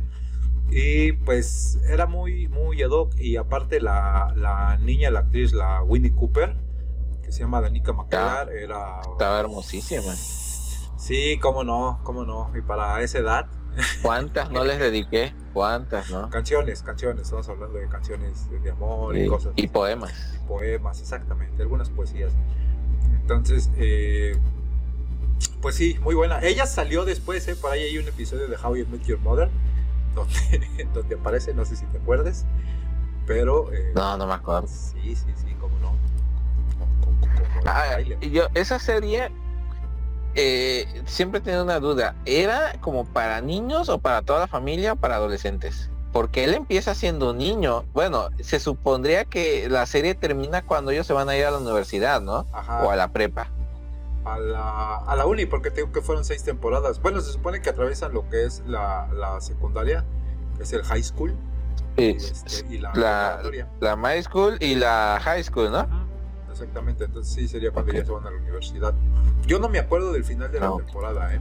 Sí me acuerdo verlo. Bueno, yo lo vi y es el único capítulo que me acuerdo porque según yo era una serie para niños. Bueno, para niños, adolescentes tal vez, porque pues él empieza en un niño y supone que son sus aventuras de cómo él va creciendo, ¿no? Cosas buenas y malas.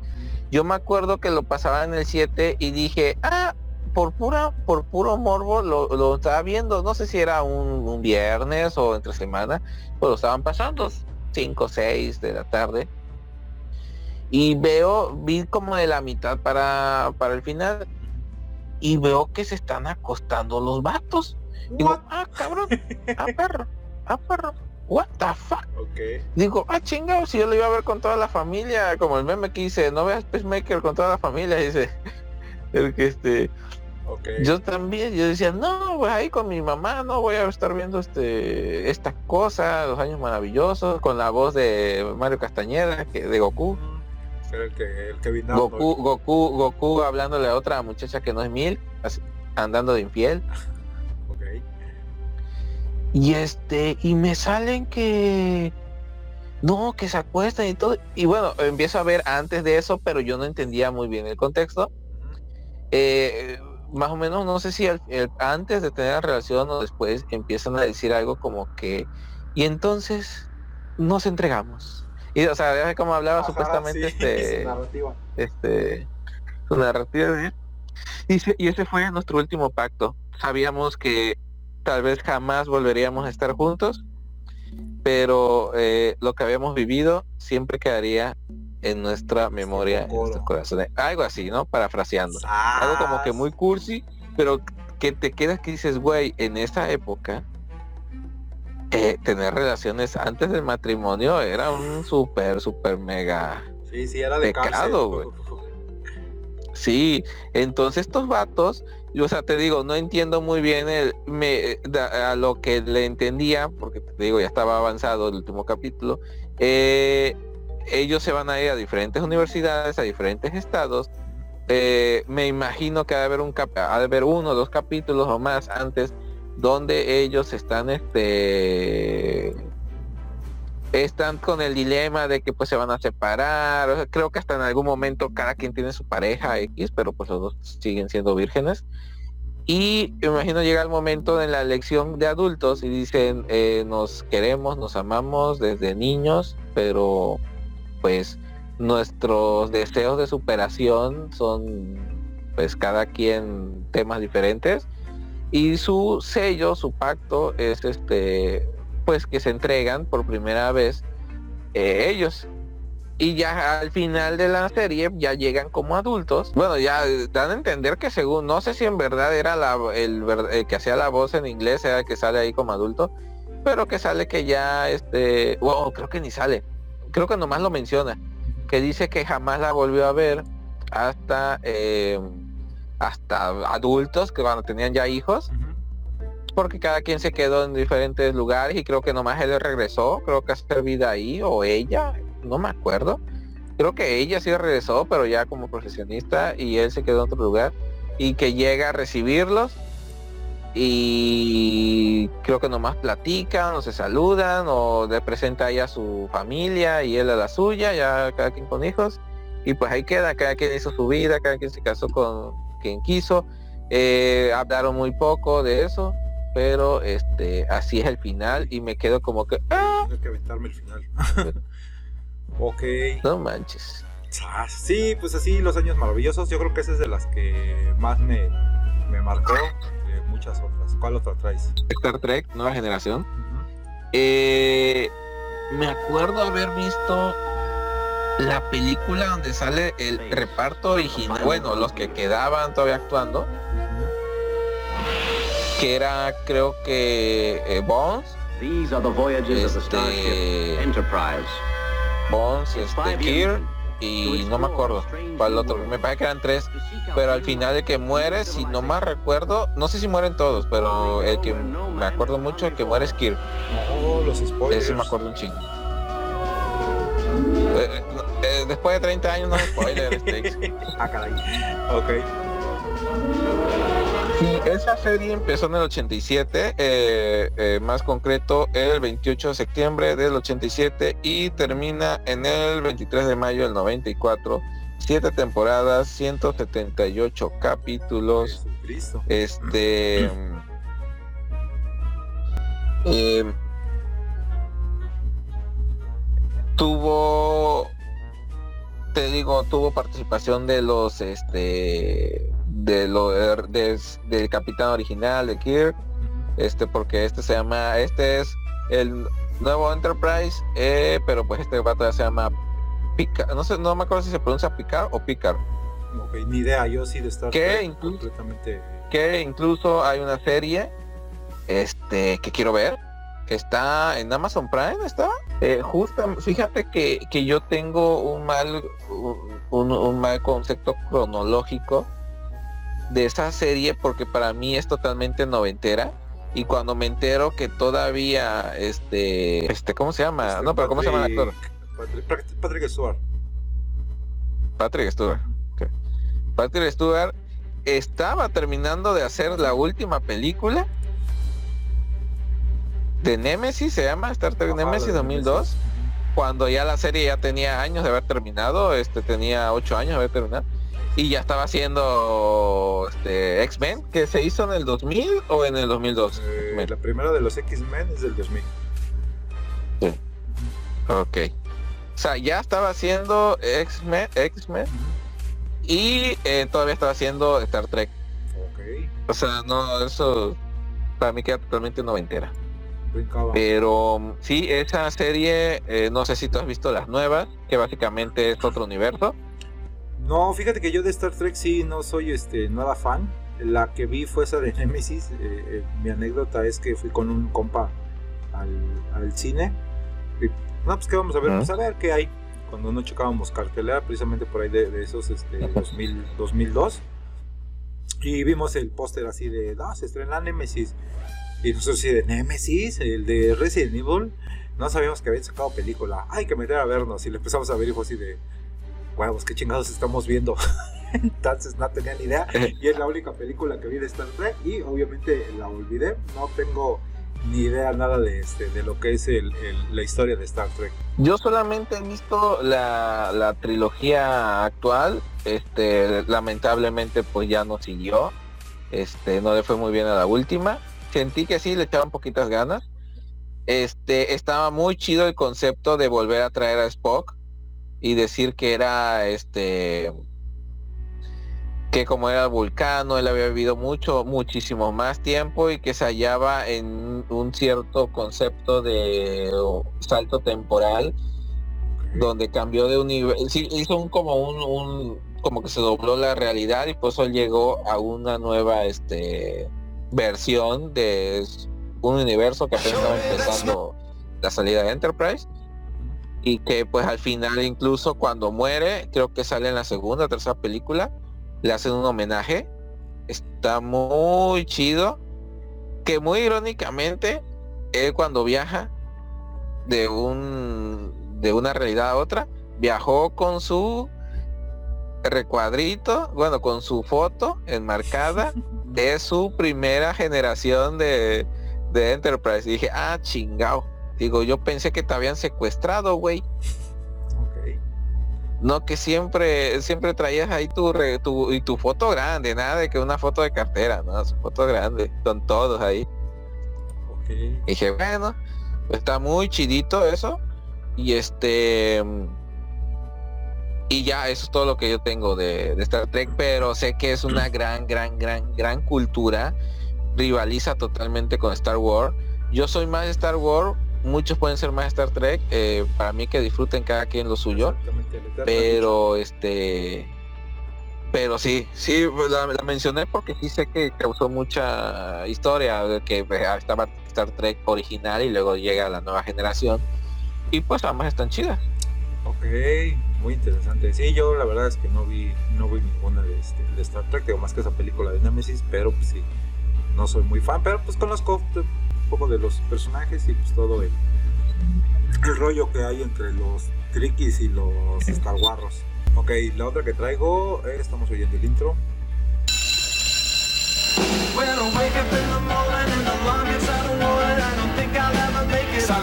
Por la campana.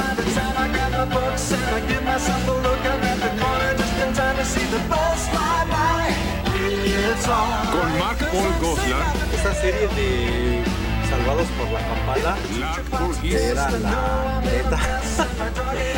era de estas series que yo veía los, los domingos cuando existía un canal acá en México llamado, este, bueno, lo que era antes eh, TV Azteca. que los domingos antes del clásico, más bien dicho después del clásico programa de deportes, el Deporte TV, salían estas series como Salvados por la Campana, Los Años Maravillosos. eh, después esta pasó a un horario ya eh, semanal, eh, que ya veía yo entre Canal 5 y, y este que era el Canal 7. Esta serie de Salvados por la Campana y otra vez nuevamente pues la, la edad de la punzada como dicen por ahí. Y ver a esta niña, Kelly Kapowski, que era así de, nah, manches, estoy enamorado a más no poder y no quiero dejar de verlo.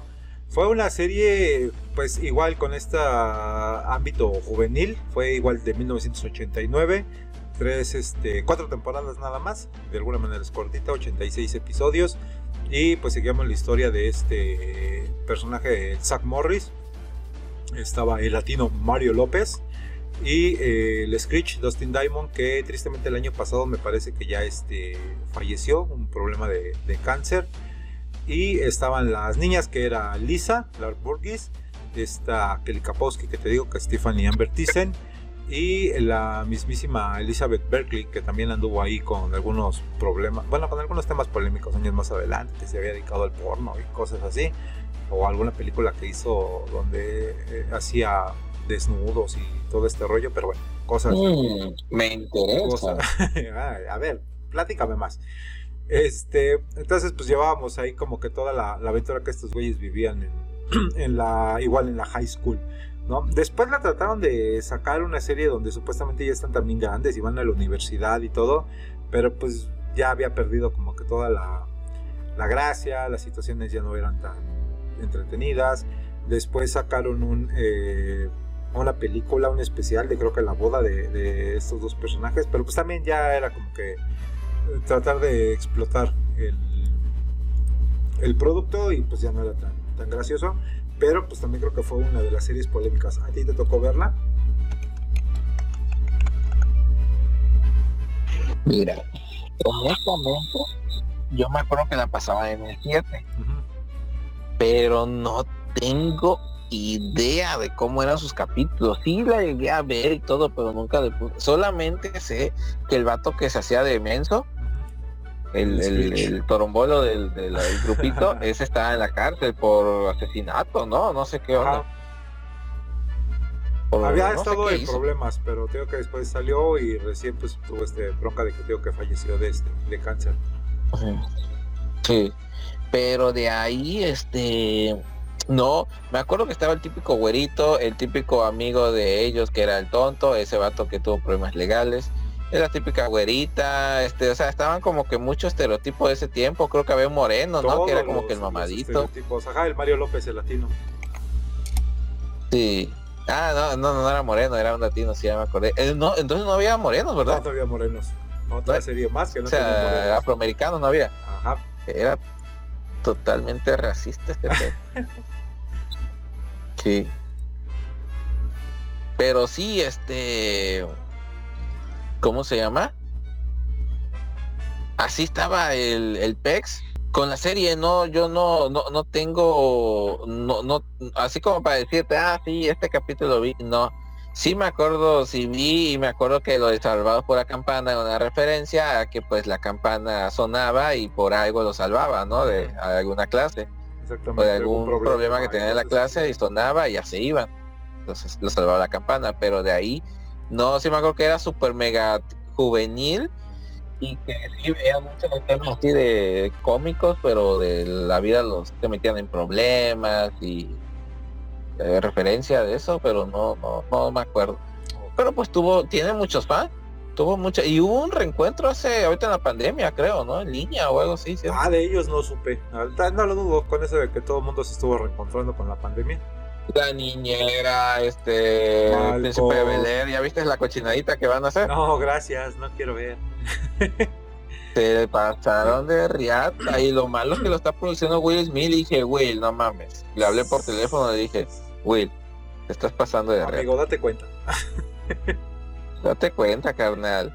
O sea, tampoco la queríamos cómica porque era su, eh, tenía muchos temas bien serios esa, esa serie original de Príncipe de Bel Air, pero era bien cómica.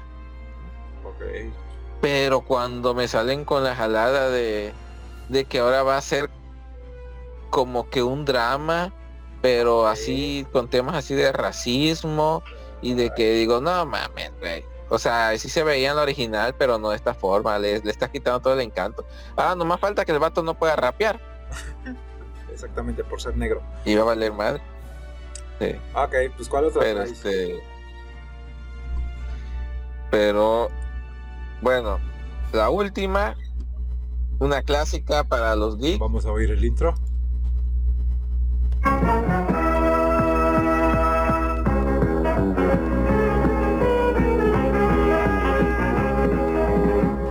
Las aventuras del sorprendente hombre araña y sus increíbles amigos, el hombre de hielo y estrella de fuego.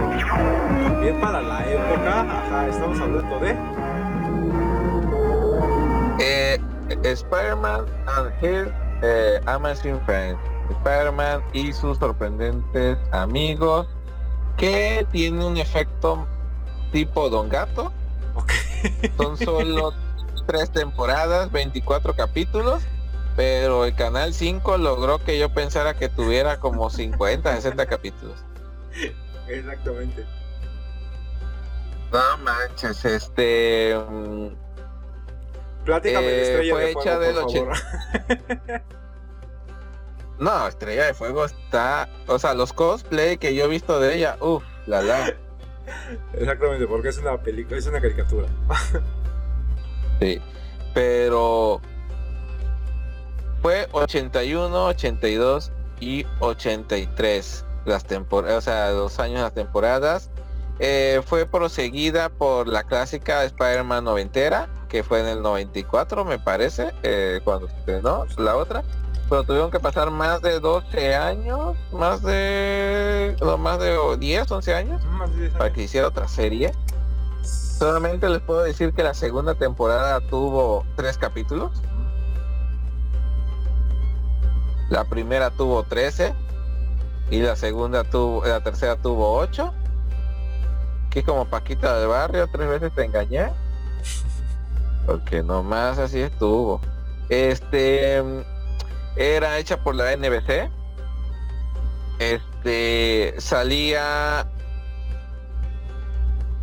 pues Spider-Man, este Iceman y Estrella de Fuego, que es este Starfire, ¿no? Starfire. Starfire.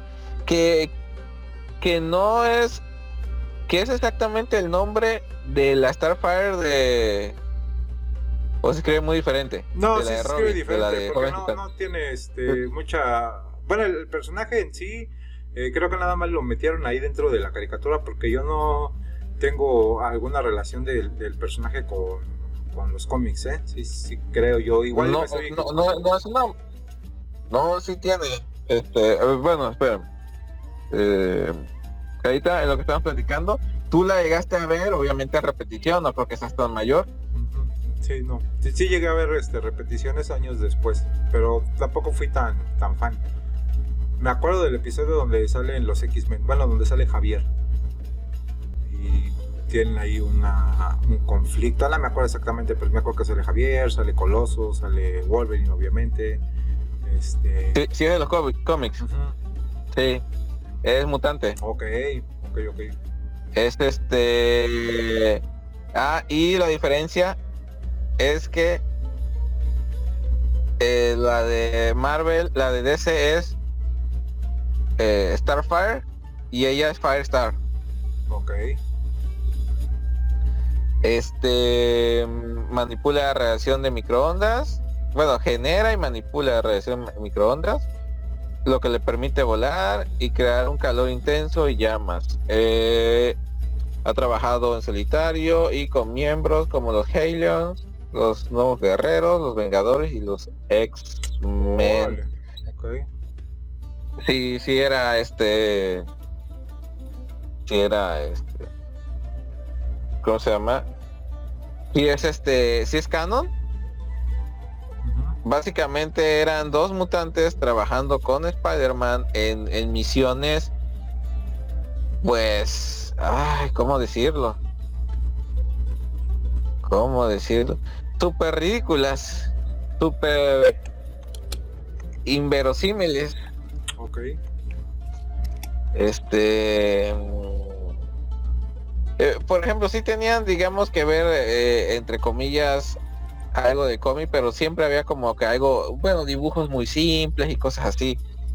Por decir, el primer capítulo, un accidente aéreo convierte a Nor- Norman Osborn de nuevo en el Duende Verde, que planea convertir a toda la ciudad en duendes. Era, eh, te la centran en un, en un periodo donde ya Spider-Man y Firestar y este Iceman ya son eh, mutantes o, superhéroes ya, ya establecidos y ya tienen los villanos establecidos solamente es no ves ni una creación no es como Spider-Man del 94 donde ves cómo nacen. Ves cómo luchan y ves hasta muchos que cómo mueren. No, este es el gran, ese era el gran, era, era una historia simple para eh, décadas simples. Obviamente ahorita las vemos y decimos, no mames, no mames. Pues Este, sí. Pasó el tiempo. Pero esa, esa, es mi- esa fue mi tercera. Esa me gustaba mucho. Eh, fue una serie que me gustó mucho, eh, que pensé que tenía muchísimos capítulos. La vi como a los ocho años, sabe un poquito menos. Este, en el 5 pensaba que eran muchos más capítulos, pues no. Este, y pues esta, es la- esta era ya mi, mi tercera este, recomendación o este, La tercera que te marcó por ahí. La que me marcó, porque los ositos cariñositos jamás me han tocado. Ok, Gracias a Dios. Afortunadamente. Como dice, eh, como dicen los Simpsons, aquí te va tu cariñito. Ay. Bien, vamos con el intro de la siguiente que traigo.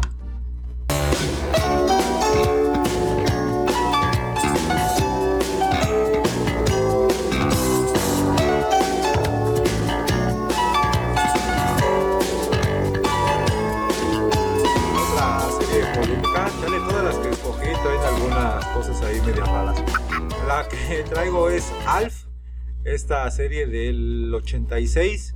Eh, también fueron cuatro temporadas, 103 episodios y nos contaba como una nave especial de espacial, perdón, de un pequeño extraterrestre del planeta Melmac se estrellaba contra la Tierra y la familia de los Tanner, una clásica eh, familia norteamericana, lo, lo esconden, lo, lo acogen en su casa y pues obviamente eh, va a vivir ahí todas aventuras este personaje dentro de la casa, siempre queriendo comerse al, al gato, el padre de familia, el Willy, siempre entrando en, en conflicto con él. Oye, Willy, aparte muy cagado. Y ese personaje, el Max Wright, que te digo que también tuvo así eh, un final de su carrera muy polémico. Hizo varias series, pero pues la verdad es que nunca se despegó de este personaje de Willy Tanner. Donde más me acuerdo que lo vi fue en dos episodios de las primeras temporadas de Friends. Donde se supone que él era el dueño de este, del café este donde siempre se juntaban ellos, el Central Perk. Pero pues te digo, tuvo todo este, esta bronca de que después lo cacharon fumando este fumando crack que estuvo participando en películas triple X con, con personajes pues eh, sin hogar los homeless y pues muy polémico todo su rollo falleció también en el 2019 75 años pero eh, bueno la serie sí era bastante pues divertida para la época. Situaciones muy absurdas, eh, un humor medio bizarro de repente, muchísima nostalgia para mí. Porque también era de esas series que tengo que los domingos después de, de Por TV veía esta, estos episodios y sí me doblaba un poco de la risa. Lo que más me acuerdo siempre es ver al pinche Alf queriendo comerse al gato.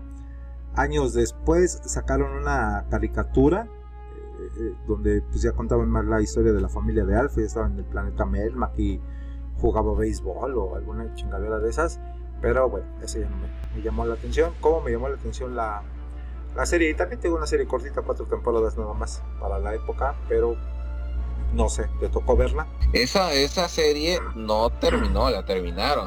Ok. Así como yo no choqué, me chocaron. Así. Ok. Este. em, obviamente por eso se queda en que lo atrapa, atrapan a Alf en, en la los los los este Ajá, Federales. me acuerdo algo, ajá, de que llegan y lo... y lo- y posteriormente eh, hacen una película y te la quieren como que ligar a eso pero sin ningún personaje original y te quedas como que what porque simplemente dicen que lo encontraron y lo llevaron y todo eso y hacen una nueva aventura que la gente dijo qué pedo devuélvame a mi Will no era el, el el pa- Will padre. Entonces, este, yo no fui fan de esa serie y, y te mentiría y te digo, ay, no, yo sí lo vi. No, no. Me, vi varios capítulos, pero no me acuerdo de ninguno completo. Pero, este, pero sí me acuerdo mucho del final. También me tocó tipo, este, tipo Años Maravillosos. Ok. Ver el final y pues ver ese, ese, ese- es- esa escena donde se, él ya según se va, lo deja la nave, creo Ajá. y ya llegan los federales, ahí termina, tenía que haber tenido otro final, pero pues ya no, ya no se pudo y pues ni modo. Pero este, no sabía que había tenido caricatura, pero pues sí estaba la película esa fea. Este, luego en los Simpsons pues sale que regresó en forma de, de fichas Exactamente. y este sí eh, fue muy icónico y, y siempre, bueno, las nuevas generaciones quizás sí lo conozcan mucho, pero eh, de, en mi caso sí, no me acuerdo de él. Sí, sí. Y este, sí, está muy chido. Ok. Sí, o sea, sí, sí me gustó y, y- y todo, pero digo, no me acuerdo de un capítulo así completo. Que digas, Pero ah, sí. pues me acuerdo de la mero final. participación de... No, digo, yo lo que más me acuerdo era de pinche eh, Alf queriendo comerse al gato. Era la, la neta. Pues de, pues de hecho, sí me acuerdo que un capítulo ya lo tiene como que en el horno, no sé qué, o algo así. O sea, no, sí, sí, era, era muy, muy, en ese aspecto sí era muy cómico, pero sí, no, no, no es como si yo te digo, no hombre, mi bella genio me encantaba, o me encantaba este, ¿cómo se llama el otro? Este, ah, o sea, mi bella genio, este, encantada, bueno, encantada casi no, pero mi bella genio me sí me encantaba. Sí, esa es así. Este, eh, el agente 81, super agente, no, super agente 86, ¿no? Uy, el Superagente 86, sí, buenísima. También me acuerdo cuando sacaba su zapatito que era su teléfono. Sí, el Sí, Total hizo del- cuando él hacía del- todas las voces de todo el mundo. Don Gato que decías hace rato, pues ya ves que él hizo las voces de todos los personajes. Uno hablaba Sí. así como si fuera de Mérida, un yucateco. Yucateco. El Benito. Oiga, Don Gato. Dice, pero don Gato, ¿qué va a pasar si...? No manches, Era estaba este, Demóstenes y nada, sí, son de unas Móstoles, deleites. Sancho Panza. Y toda la pandilla. Sí. Pues sí, de, de esa época pues hay muchísimo, este, tengo muchísimo material de dónde, de dónde cortar. Eh, a ver si te, si te suena el intro que traigo.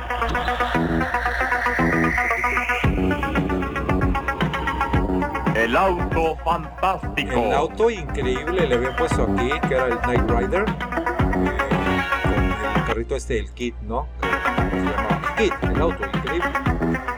También esta serie de Que hicieron una versión hace, otra re- reinvención hace un poco de tiempo, ¿verdad? Eh, supe, pero no tengo ni idea. No la, no la vi. Se fue a mi categoría de no la vi, no me gustó. Te decía de estas de las que puedo acordarme así mencionar. Había una que se llamaba eh, Full House. Y la traducción que le pusieron aquí fue 3x3. Que es donde toma vida la mismísima eh, niña Olsen. Las gemelas Olsen. Y este, cuando estaban súper pequeñitititas era la historia de un güey que tenía eh, sus tres hijas. Eran dos gemelitas y, la niña grande. Y su esposa moría. Entonces él invitaba a vivir a su amigo, su mejor amigo. Y el otro güey, ¿quién era? No me acuerdo quién era. Ah, su cuñado. El, el cuñado es el que va a vivir con el mejor amigo. Y pues ya los ayudan ellos eh, dos a educar a las, a las niñas. Entonces por eso le pusieron aquí 3x3, pero en realidad se llamaba Full House o Casa Llena. Esta fue del 87, eh, es bastante larguita, son 8 temporadas, 192 episodios y pues también hay conflictos eh, familiares. En el ámbito de las caricaturas de 1988, una de mis favoritas era la de Garfield, Garfield y sus amigos. Eh, Ah, esta también. esa ¿eh? era buenísima, siete, te- eh, siete temporadas, 121 episodios. Me acuerdo que cada episodio estaba dividido en como en tres, este, tres segmentos, que era una... Sí, porque era este. Era él, la granja y otra cosita. Era... Ajá, eran exactamente lo que nos decías. eh, era el fragmento ahí de una caricatura de, de Garfield con, con con John, ahí algo. Eh, después era uno de, este, de la familia, de la familia, de la granja, de este... ¿Cómo se llamaba el cerdito? O Orson. No me acuerdo. Sí, Orson no me se llamaba. Y después era otro Mm. más cortita de, este, de Garfield. Eh, No me acuerdo que el huevo un día nació y era otro huevo. sí, es Me cierto. quedó mucho un pollito. Eh, Bueno, que también tuvimos en ese tiempo, en el 81, los pitufos. La serie que más este, recordamos. uy, y si no han ido a ver ahí en el canal de YouTube Entre Retas y Viñetas, eh, hago con el chat uno de teorías de conspiración de los pitufos que hay. Buenísimo, ¿eh? De toda la polémica que desató, de que eran de este del mal y eran diabólicos y como había un chingo de merchandising de este de peluches y cortinas y manteles y madre media de los pitufos eh, de las que más me acuerdo que, que sonó y que hablábamos ahí es de una este agarran a una señora por haber asesinado a su hijo. En las declaraciones la señora dijo que ella estaba en el otro cuarto y de repente eh, su hijo le dijo mamá mi pitufo me está hablando y le dijo a la señora cállate no seas loco vete a dormir y lo siguiente que escucha es como si se hubiera eh, roto un cristal o caído un vaso de vidrio o algo así y cuando va al cuarto de su hijo encuentra a su hijo degollado no entonces este pues, que el pitufo lo mató pero pues obviamente quién le va a creer eso pues se llevaron a la señora detenida. Y así había muchísimas muchísimas leyendas eh, de estas de estas caricaturas de los pitufos. Tienes tienes razón ya no me acordaba de esa. Sí fueron larguísima como la cuaresma. Duró del 81 al 89, 427 episodios. Mm, Bastante. bajita la tenaza. Y también te comentaba el, el otro día, este, una que nos llegó mucho a los mexicanos. Cuna de Lobos, Ah, claro, con la Catalina. con doña Catalina Krill. Nada, pues de estas comedias mexicanas que, uy, cuidado, eh, cuidado porque con Tokio. Fíjate que de ahí de la de Garfield había una versión que era como, pues, la competencia directa de, de Garfield. No sé si tú le- lo llegaste a, este, a ver o, o has llegado a escuchar. El título original es Heathcliff and the Cadillac Cats, pero aquí las caricaturas le traían como el gato Isidoro.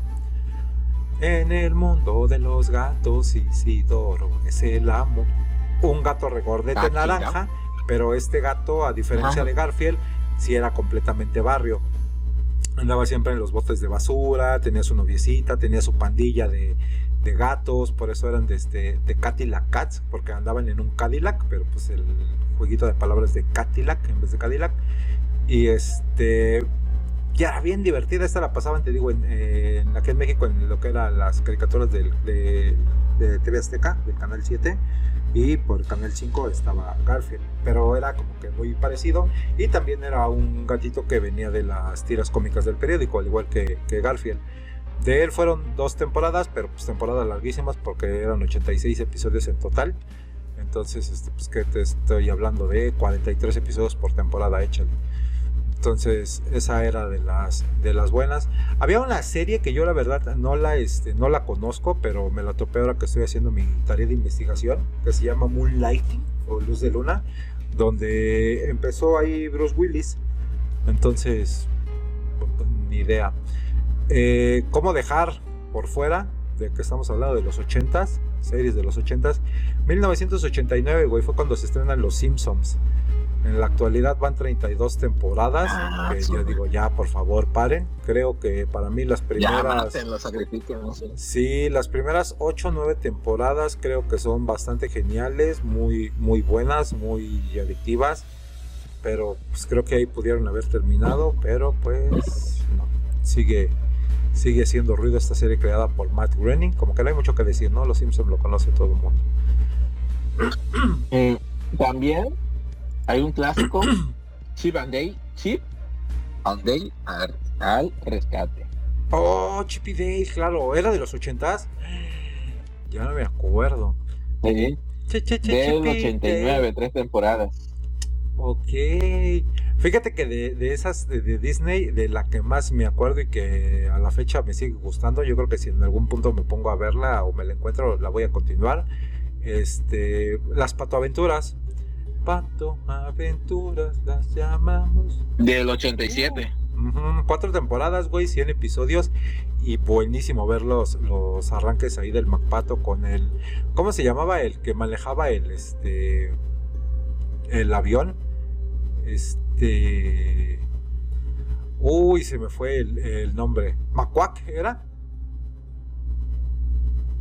La neta no me acuerdo. es que de- esa sí la vi hace como veintitantos años. Jesús bendito, yo todavía ni nacía. No, no, no me acuerdo. Y estaba este. Me acuerdo que era el mamado, ¿no? Ajá, sí, pues era el piloto. ¿Que ese también era sobrino o era primo del pato? Eh, del Macpato. Eh, no, era también sobrino. Creo. O era su trabajador. No, ya no me acuerdo. Pero sí era muy, este, muy genial esta, esta caricatura. Eh, ¿Qué más teníamos? Las Tortugas Ninja, güey, por supuesto. También fue de 1987. Tenemos 10 temporadas, 193 episodios. Eh, ¿Qué decir de las Tortugas Ninja? Súper divertida, súper entretenida. Muy, muy locochona. eh, homenaje completamente a. Daredevil, personaje de, de los cómics. Ellos también eran ninjas, también tenían un maestro que los había este, instruido en las artes marciales. En vez de pelear como Daredevil con el clan de la mano, peleaban contra el clan del pie. Entonces, súper, súper, este, loquísimo. Una por ahí que, que también esta no le he podido encontrar y, y que sí me gustaba. Era el show de Super Mario Bros.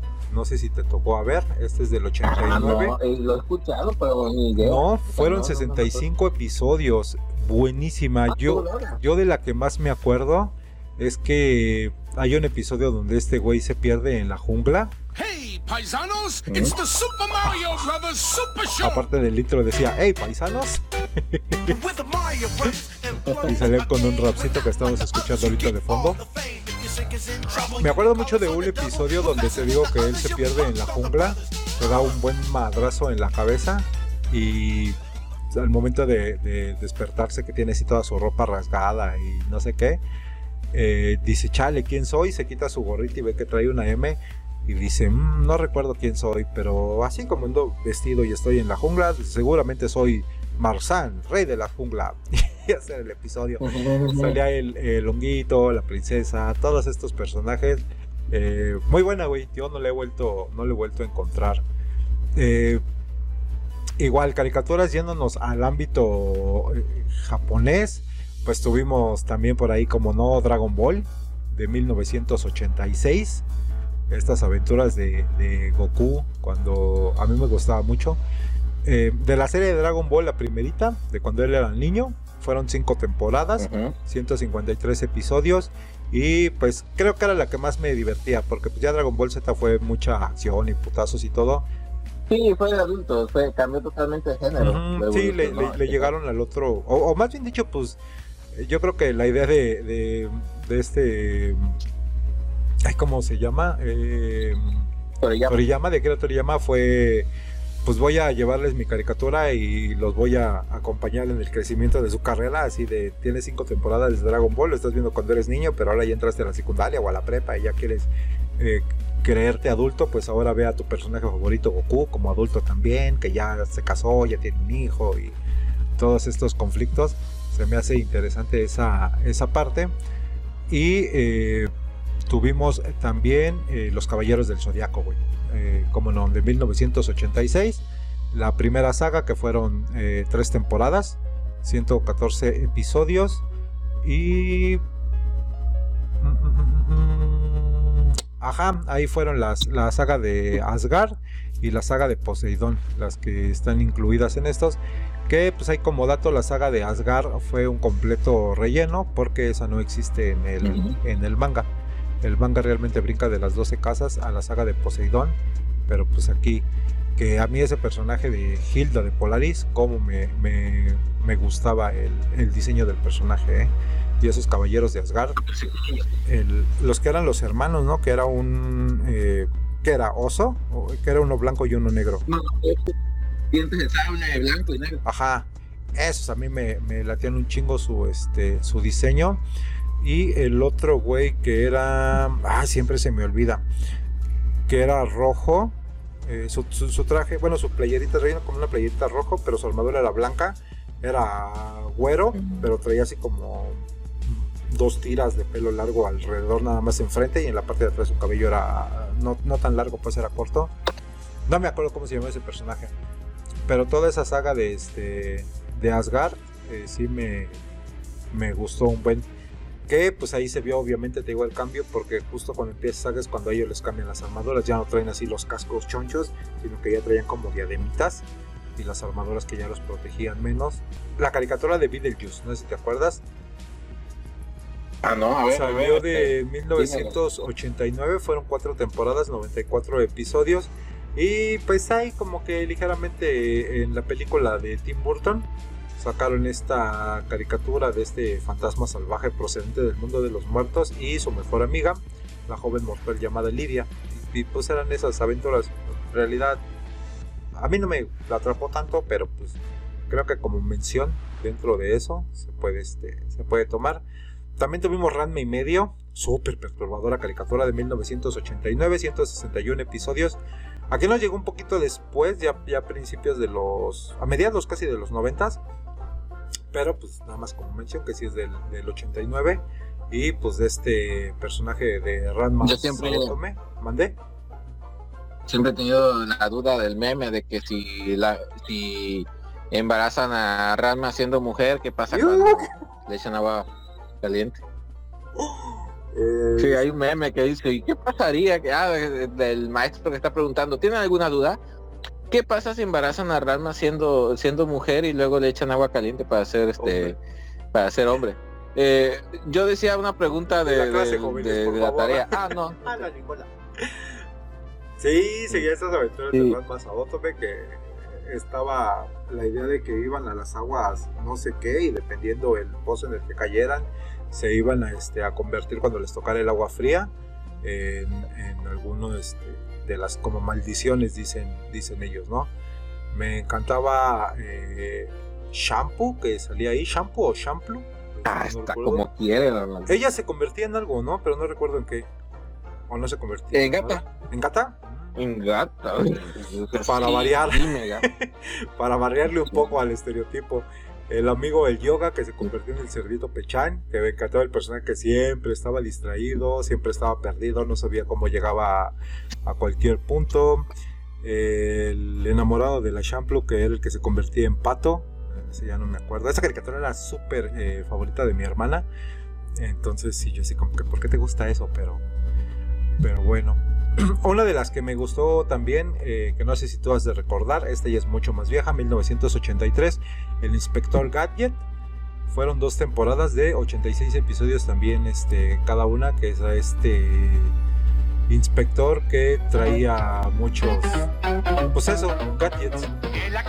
Dentro de su,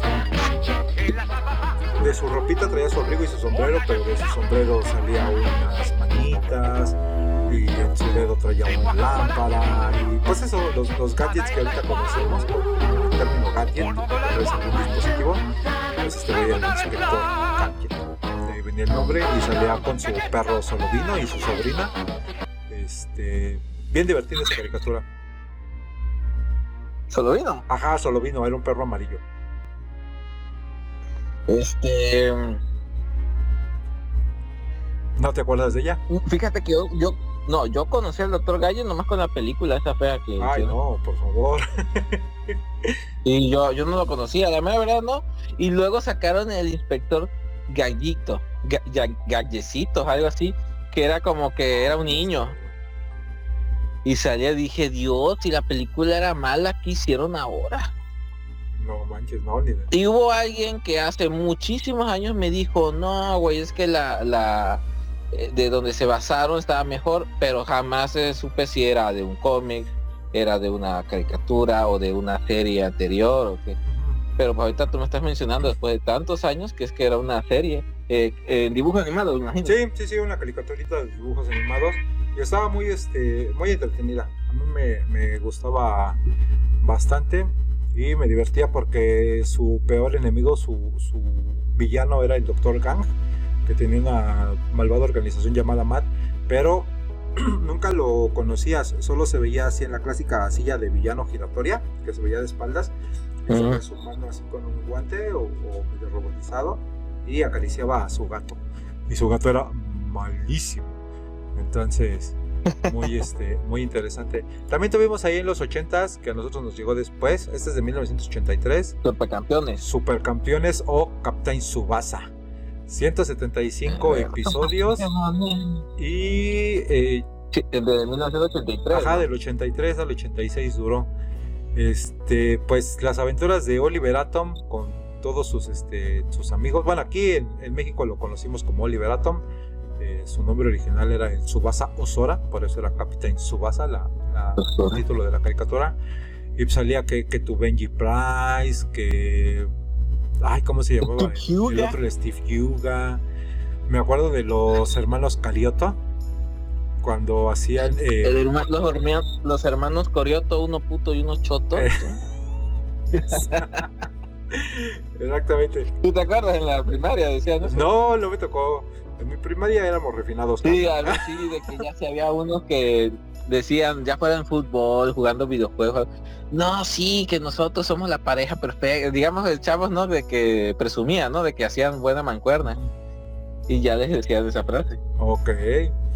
Ya, ya decía, ya sabía Yo me acuerdo cuando se con sus jaladas como Pero el tiro del escorpión, que se levantaban así el- la pata hasta arriba, simulando como si fuera la cola del escorpión y sus mamadas. O esos hermanos Carioto que hacían el. Nace qué chingados, que güey Se se echaba a correr y se tiraba de espaldas, entonces iba deslizando de espaldas por toda la cancha, con las patitas hacia arriba, y el otro güey se le montaba encima, co- co- se chocaban los, los pies, lo iba cargando, y ya de repente lo impulsaba hacia arriba y tiraban y ya así de, no mames, qué pedo. Que yo creo que fue la inspiración para esa película que salió este por ahí de los 2000, la de Shaolin Soccer, no sé si la has visto o la conozcas. No, no me acuerdo. Que es este, pues así, enfrentamientos de fútbol, pero con temática Shaolin. Eh, muy loquísima, luego te paso el Ah, link para sí, que lo veas, porque es este. Sí, El Kung Fu. están, es están bueno. así, a mí que no me gusta ese tipo de películas, sí están media. ah, Es que es tan mala que es buena, sí, sí, güey. sí. Pero fíjate que a mí, por ejemplo, los hermanos Corioto, que te digo que siempre era, ahí bueno, en la escuela eso de decirles, ay, ay, son los hermanos Corioto. Me encantaban que los vatos se subían en la portería. Ah, güey. cierto. Tía, no mames. Tienen tracción en los pies. Justamente, güey. Estaban cabrón. Y que todo era un- Decía, esos sí son tacos. Ándale. Y que era todo un, un sueño, ¿no? Eh, corrió el rumor después con el, con el final. sí, no, no, de que ese güey siempre estuvo este, después del accidente, que no lo salvan en el accidente y que sí se, se termina. Eh, también teníamos por ahí una que se llamó Pi, eh, de extraterrestres, invasión extraterrestre, en 1984. Eh, fue en la temporada nada más 19 episodios. Y años después hicieron el, el remake. Que yo nada más eh, vi esa, esa serie por esta niña Mónica. No, Mónica no. Este. Ay, ¿cómo se llama? Morena Bacari, no, no, no, no Mónica. Morena Baccarin. eh, no sé si la topas y si no la topas, eh, te recuerdo, ella es la que sale en Deadpool como la noviecita del Wade Wilson. Y también estuvo en la serie de Arkham, que se anduvo ahí este, dando cariño con el, con el Gordon. Eh, esta serie del Ah, sí, sí, sí, sí. 2009 al 2012. Ah, de veras que, que la chava esa, la novia de Deadpool, supuestamente es la de Gordon, ¿no? La Ah, esposa. exactamente. Bueno, la Gotham, Lee. la Leslie Tompkins. Tommy Lee, algo así. Leslie Tompkins. Exactamente, es esa la, la actriz. Y yo nada más por ella vi ese remake del 2009. Fueron dos temporadas.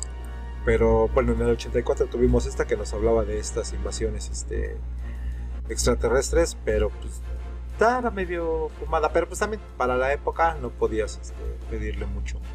Por ahí estaba Miami Vice, estaba la de LA Team, que también ahí es donde salía Mr. T, que después hicieron caricaturas de, de ese personaje. Hicieron la pena, bueno, no apenas, hace como 10, 15 años, eh, un remake con la película, donde sale este Chris Evans.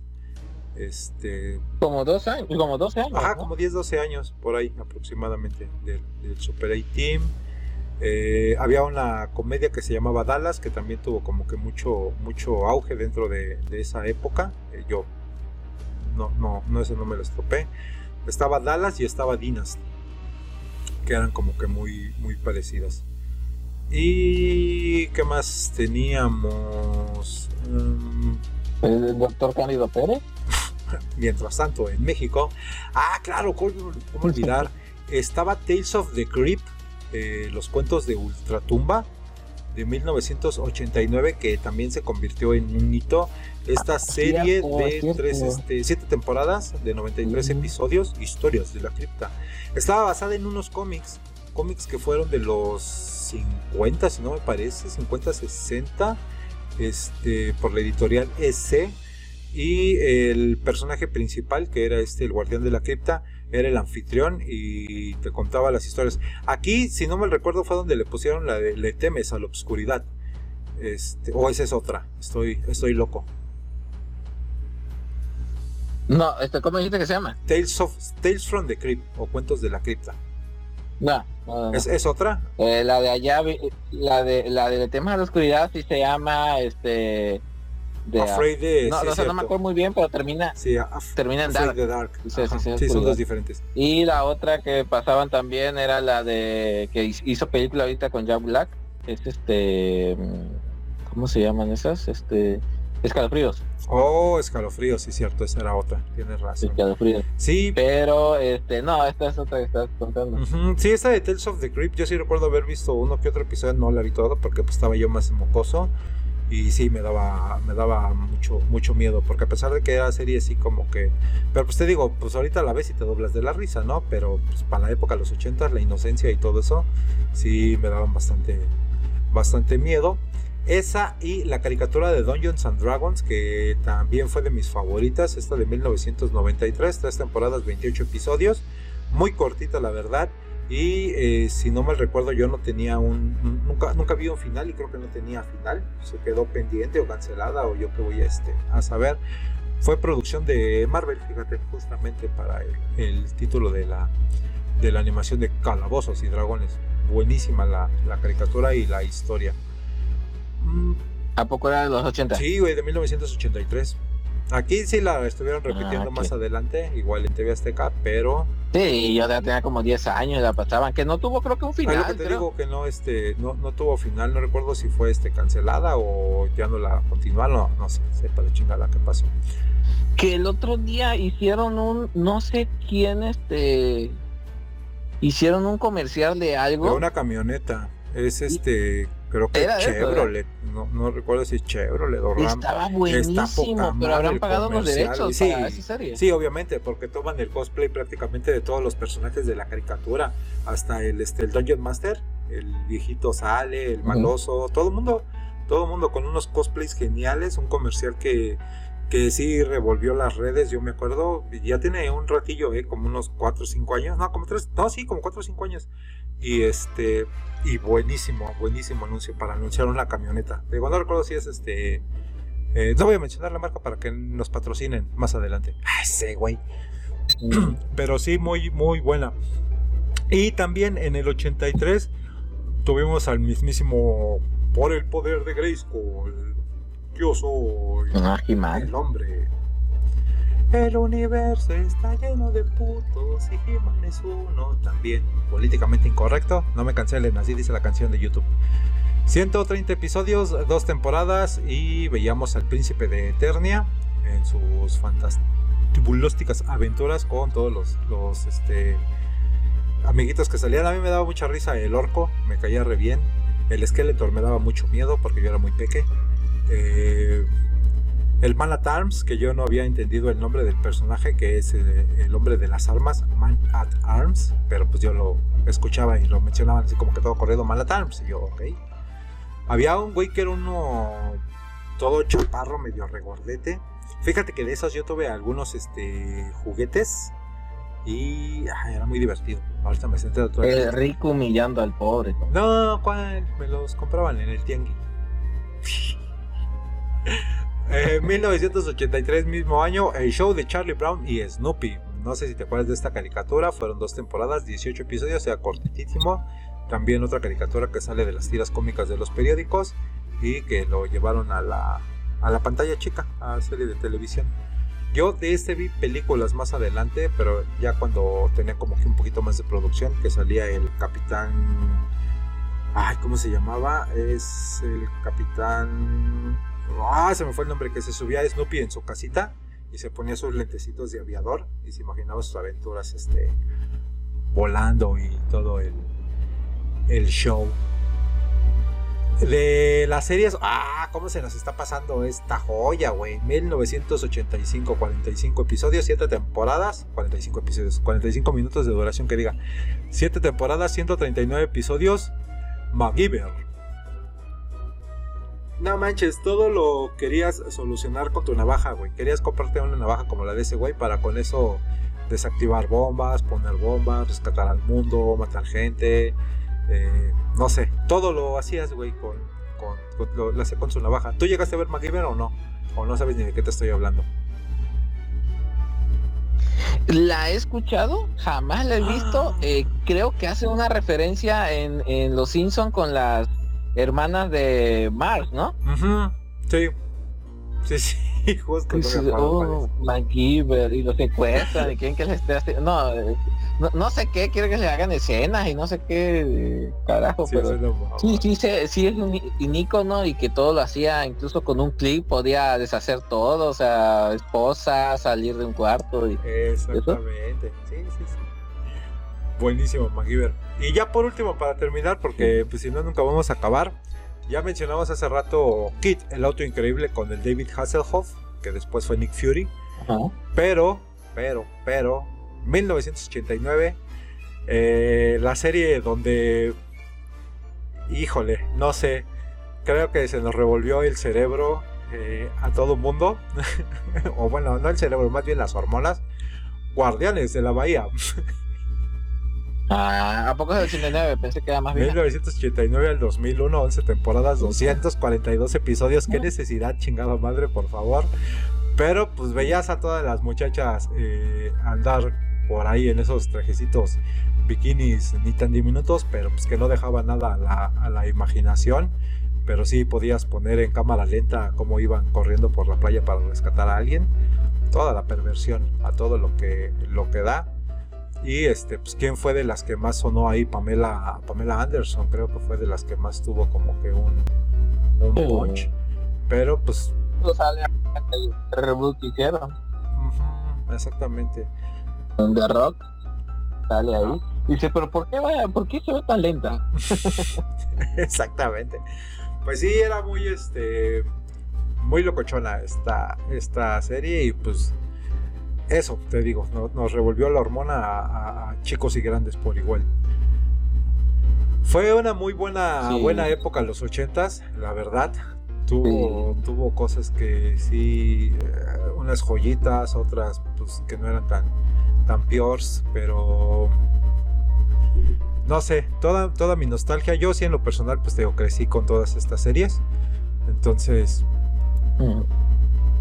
Fue, fue, fue, fue, fue de las mejores épocas que, que tuve. La verdad, cuando éramos felices y no, lo sabíamos. como... A, a mí en lo personal yo no nací en, en el, en el 80, pero me tocó vivirlas y pare- me- a mí me parecieron como si fueran del, del año que las estaba viendo. Este y pues sí fueron algo que aprendías o que tenían aventuras. Y este, obviamente sí hay muchas cosas que eran muy políticamente incorrectas. Sí. pero también los años y la gente y saliendo un poco del tema la gente que se encasilla en eso no manches O Sí, sea, una huevita. Digo, está, está mal como que la justificación de decir eran otros tiempos, eh, pero es la realidad. Sin embargo, creo que donde podemos hacer como una diferencia es que no justificarlo con eran otros tiempos, sino sí eran otros tiempos, pero yo no lo, no lo hago o, no apoyo que, que se haya hecho o que esté bien hecho o que por el hecho de que hayan sido otros tiempos se justifica simple y sencillamente pues fue una época diferente y ya quedó atrás, güey. Ya, olvídalo, supéralo, eh, déjalo ahí y busca que no se repita en estas, en estas, este, en estas épocas, ¿no? Que si había mensajes de odio, que si había eh, machismo, que si había discriminación, que si había eh, el hecho de, este, de que no manejaban personajes negros, que mencionamos aquí estas series. O sea, ya déjalo atrás, güey. Si estuvo mal, te digo, no se justifica con el que eran otros tiempos, pero pues busca que en tu época eh, no pasen estas situaciones o que tú no cometas esos actos discriminatorios o, Sí. o de odio o, o demás, ¿no? Eh, respetar, como siempre he dicho, a todos por igual y odiarlos a todos por igual también. No nada más odies a un segmento, cuando puedes odiarlos a todos.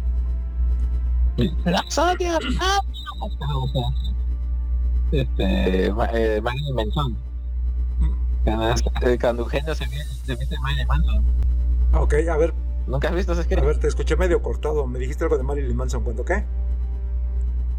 Cuando Eugenio este se viste de Marilyn Ah, Manson. claro, el Marilyn Manson. Dice, los odio a todos. Cuando hace el cover de la canción de Puto de Molotov. Pluto es el perrito Ah, de Walt sí. Disney. Pluto. Buenísimo. Sí, pues Pinche genio, cara. Sí. Derbez. Pues sí, muy, eh, muy bonita época, eh, muy chido y pues esperamos que nos comenten ustedes ahí, nos dejen en, en los comentarios cuál, este, cuál ha sido su serie favorita de, de esta época de los 80s. Ya más adelante yo creo que tocaremos la siguiente década, los 90s, los 2000s y cómo se fue yendo un poquito al, al carajo todo ese formato porque pues ahorita ya, ya sacan una serie por temporada y te la avientas en un día te importa Sí, nada sí, sí. eh, lo que vaya a pasar mañana, tú quieres ahorita verlo todo, entonces este pues se disfrutaban de, de diferente manera en esa época este tipo de Como el meme de, de este, ¿cómo se llama? De, de Homero viendo la Cobra Kai. Dice, Homero, ¿te dormiste este? viendo Cobra Kai. ¿Qué dice? Sí, te, te dormiste hasta la madrugada. desvelaste o viendo amaneciste Cobra viendo Kai. Cobra Kai. Sí, te desvelaste viendo Cobra Kai y dices, sí, más. O como odio a Dani Laruso. Cobra Kai Never Die. Por cierto, ¿ya viste la cuarta temporada? Es chula. No. No se pierdan el próximo Sí. episodio donde el Cash y yo vamos a pelear porque Cobra Kai ya se fue al garete y Cash me va a defender que Cobra Kai sigue valiendo la pena. Así que hasta aquí nos podemos despedir. Gracias por haber acompañado estas dos horas de mucho cotorreo. Este, Cash, ¿algún último mensaje? Ya se enojó. Ya nos no, quiere pues despedir. nada más este, nada. Y voy, y voy a traer mi, bueno, voy a tener mis argumentos, ya ves que no, puedo andar caminando mucho, así que no voy a traer mis argumentos. Oh. Este, voy a tener aquí mis argumentos de por qué está bien y por qué yo espero que tenga, muchos dicen que nomás son cinco, yo espero que tengan seis temporadas, no más, porque se me haría súper mega archi innecesario. Yo les- ahorita les digo, yo me imagino que en la quinta va a, sal- va, va a estar este, coprotagonizada con el con el japonés y la sexta con esta ¿cómo se llama? Abril esta Hilary Swank. la muchachita Ujú. Ah, sí Hilary Swank, pero ¿cómo se llama No, el no me personaje? acuerdo cómo se llama el personaje. No me acuerdo. sí, mi, mi, Abril San, ¿no? Era ese que yo les decía Abril que San. para la sexta temporada va a regresar Hilary Swan y para la séptima temporada va a regresar el hijo de Will Smith y Jackie Chan diciéndonos que hay un multiverso de Karate Kid y él es otro señor Miyagi. Entonces, quién sabe, pero ya lo No, este dicen que el creador este le tiró calabaza a esos porque dijeron, ah, y, y hay probabilidad, este, ¿qué personajes de otras te- sagas? Dice, no, pues todos los que hayan hecho karate. Y pues este es eh, Jackie Chan le enseñó Kung Fu. mocos. Bien fuera. no, mi madre, no soy Kung Fu, este, J- Jaden Smith, ¿se Ajá? Jaden Smith. Jaden Smith y Jackie Chan son Kung Fu. Este Y- vato es de karate, ah, vale más. y- Sí, Eliminado. pero sí, vamos a hablar, vamos a hablar. Me Está parece bien. Hay que hacer un especial. Ok, este, Sí, sí, sí. tus redes ya por último. Facebook, Twitter e eh, Instagram como Cash J Full. Estoy también en el canal de YouTube y de mm, Discord eh, Cartoon Cartoon Cast. También la hora del zancudo, eso igual lo vamos a grabar la otra semana. Este, estamos viendo ahorita todavía el tema. Lo hemos tenido un poco abandonados, igual de Cartoon Cartoon Cast. Y pues aquí con el buen X, este, que me da oportunidad de expresarme. Y pues aquí que manden todas sus buenas vibras para que estos solde ya pueda andar bailando en los antros. Exactamente, sí, buena, buena vibra para hacer la genkidama y, y se recupere tu patita. Por cierto, ya que estamos este, cerrando el episodio, eh, se nos olvidó otra vez, igual que, que la grabación este, anterior, que no funcionó. Eh, es nuestro primer podcast de 2022. Eh, ya estamos a mediados de Ah. mes, pero les deseamos a todos muy feliz año, les mandamos mucha buena vibra, eh, pues que todos sus, sus, eh, objetivos y metas se cumplan. En lo personal, pues les mando mucho, mucho, este, mucha buena vibra y les pido que se sigan cuidando. La situación ahorita en el país eh, se sigue poniendo muy densa, a pesar de que el gobierno dice que no. Eh, la situación pandémica sigue retomando. Entonces, pues a, a cuidarse, a proteger mucho a- a- al sector este con, con más riesgo dentro de la casa, que los viejitos, que los enfermos, que esto, que el otro, a cuidarlos mucho Y pues cuídense también ustedes, usen su cubrebocas, su gelecito y pues traten de no reunirse tanto o lo menos posible que, que- que puedan.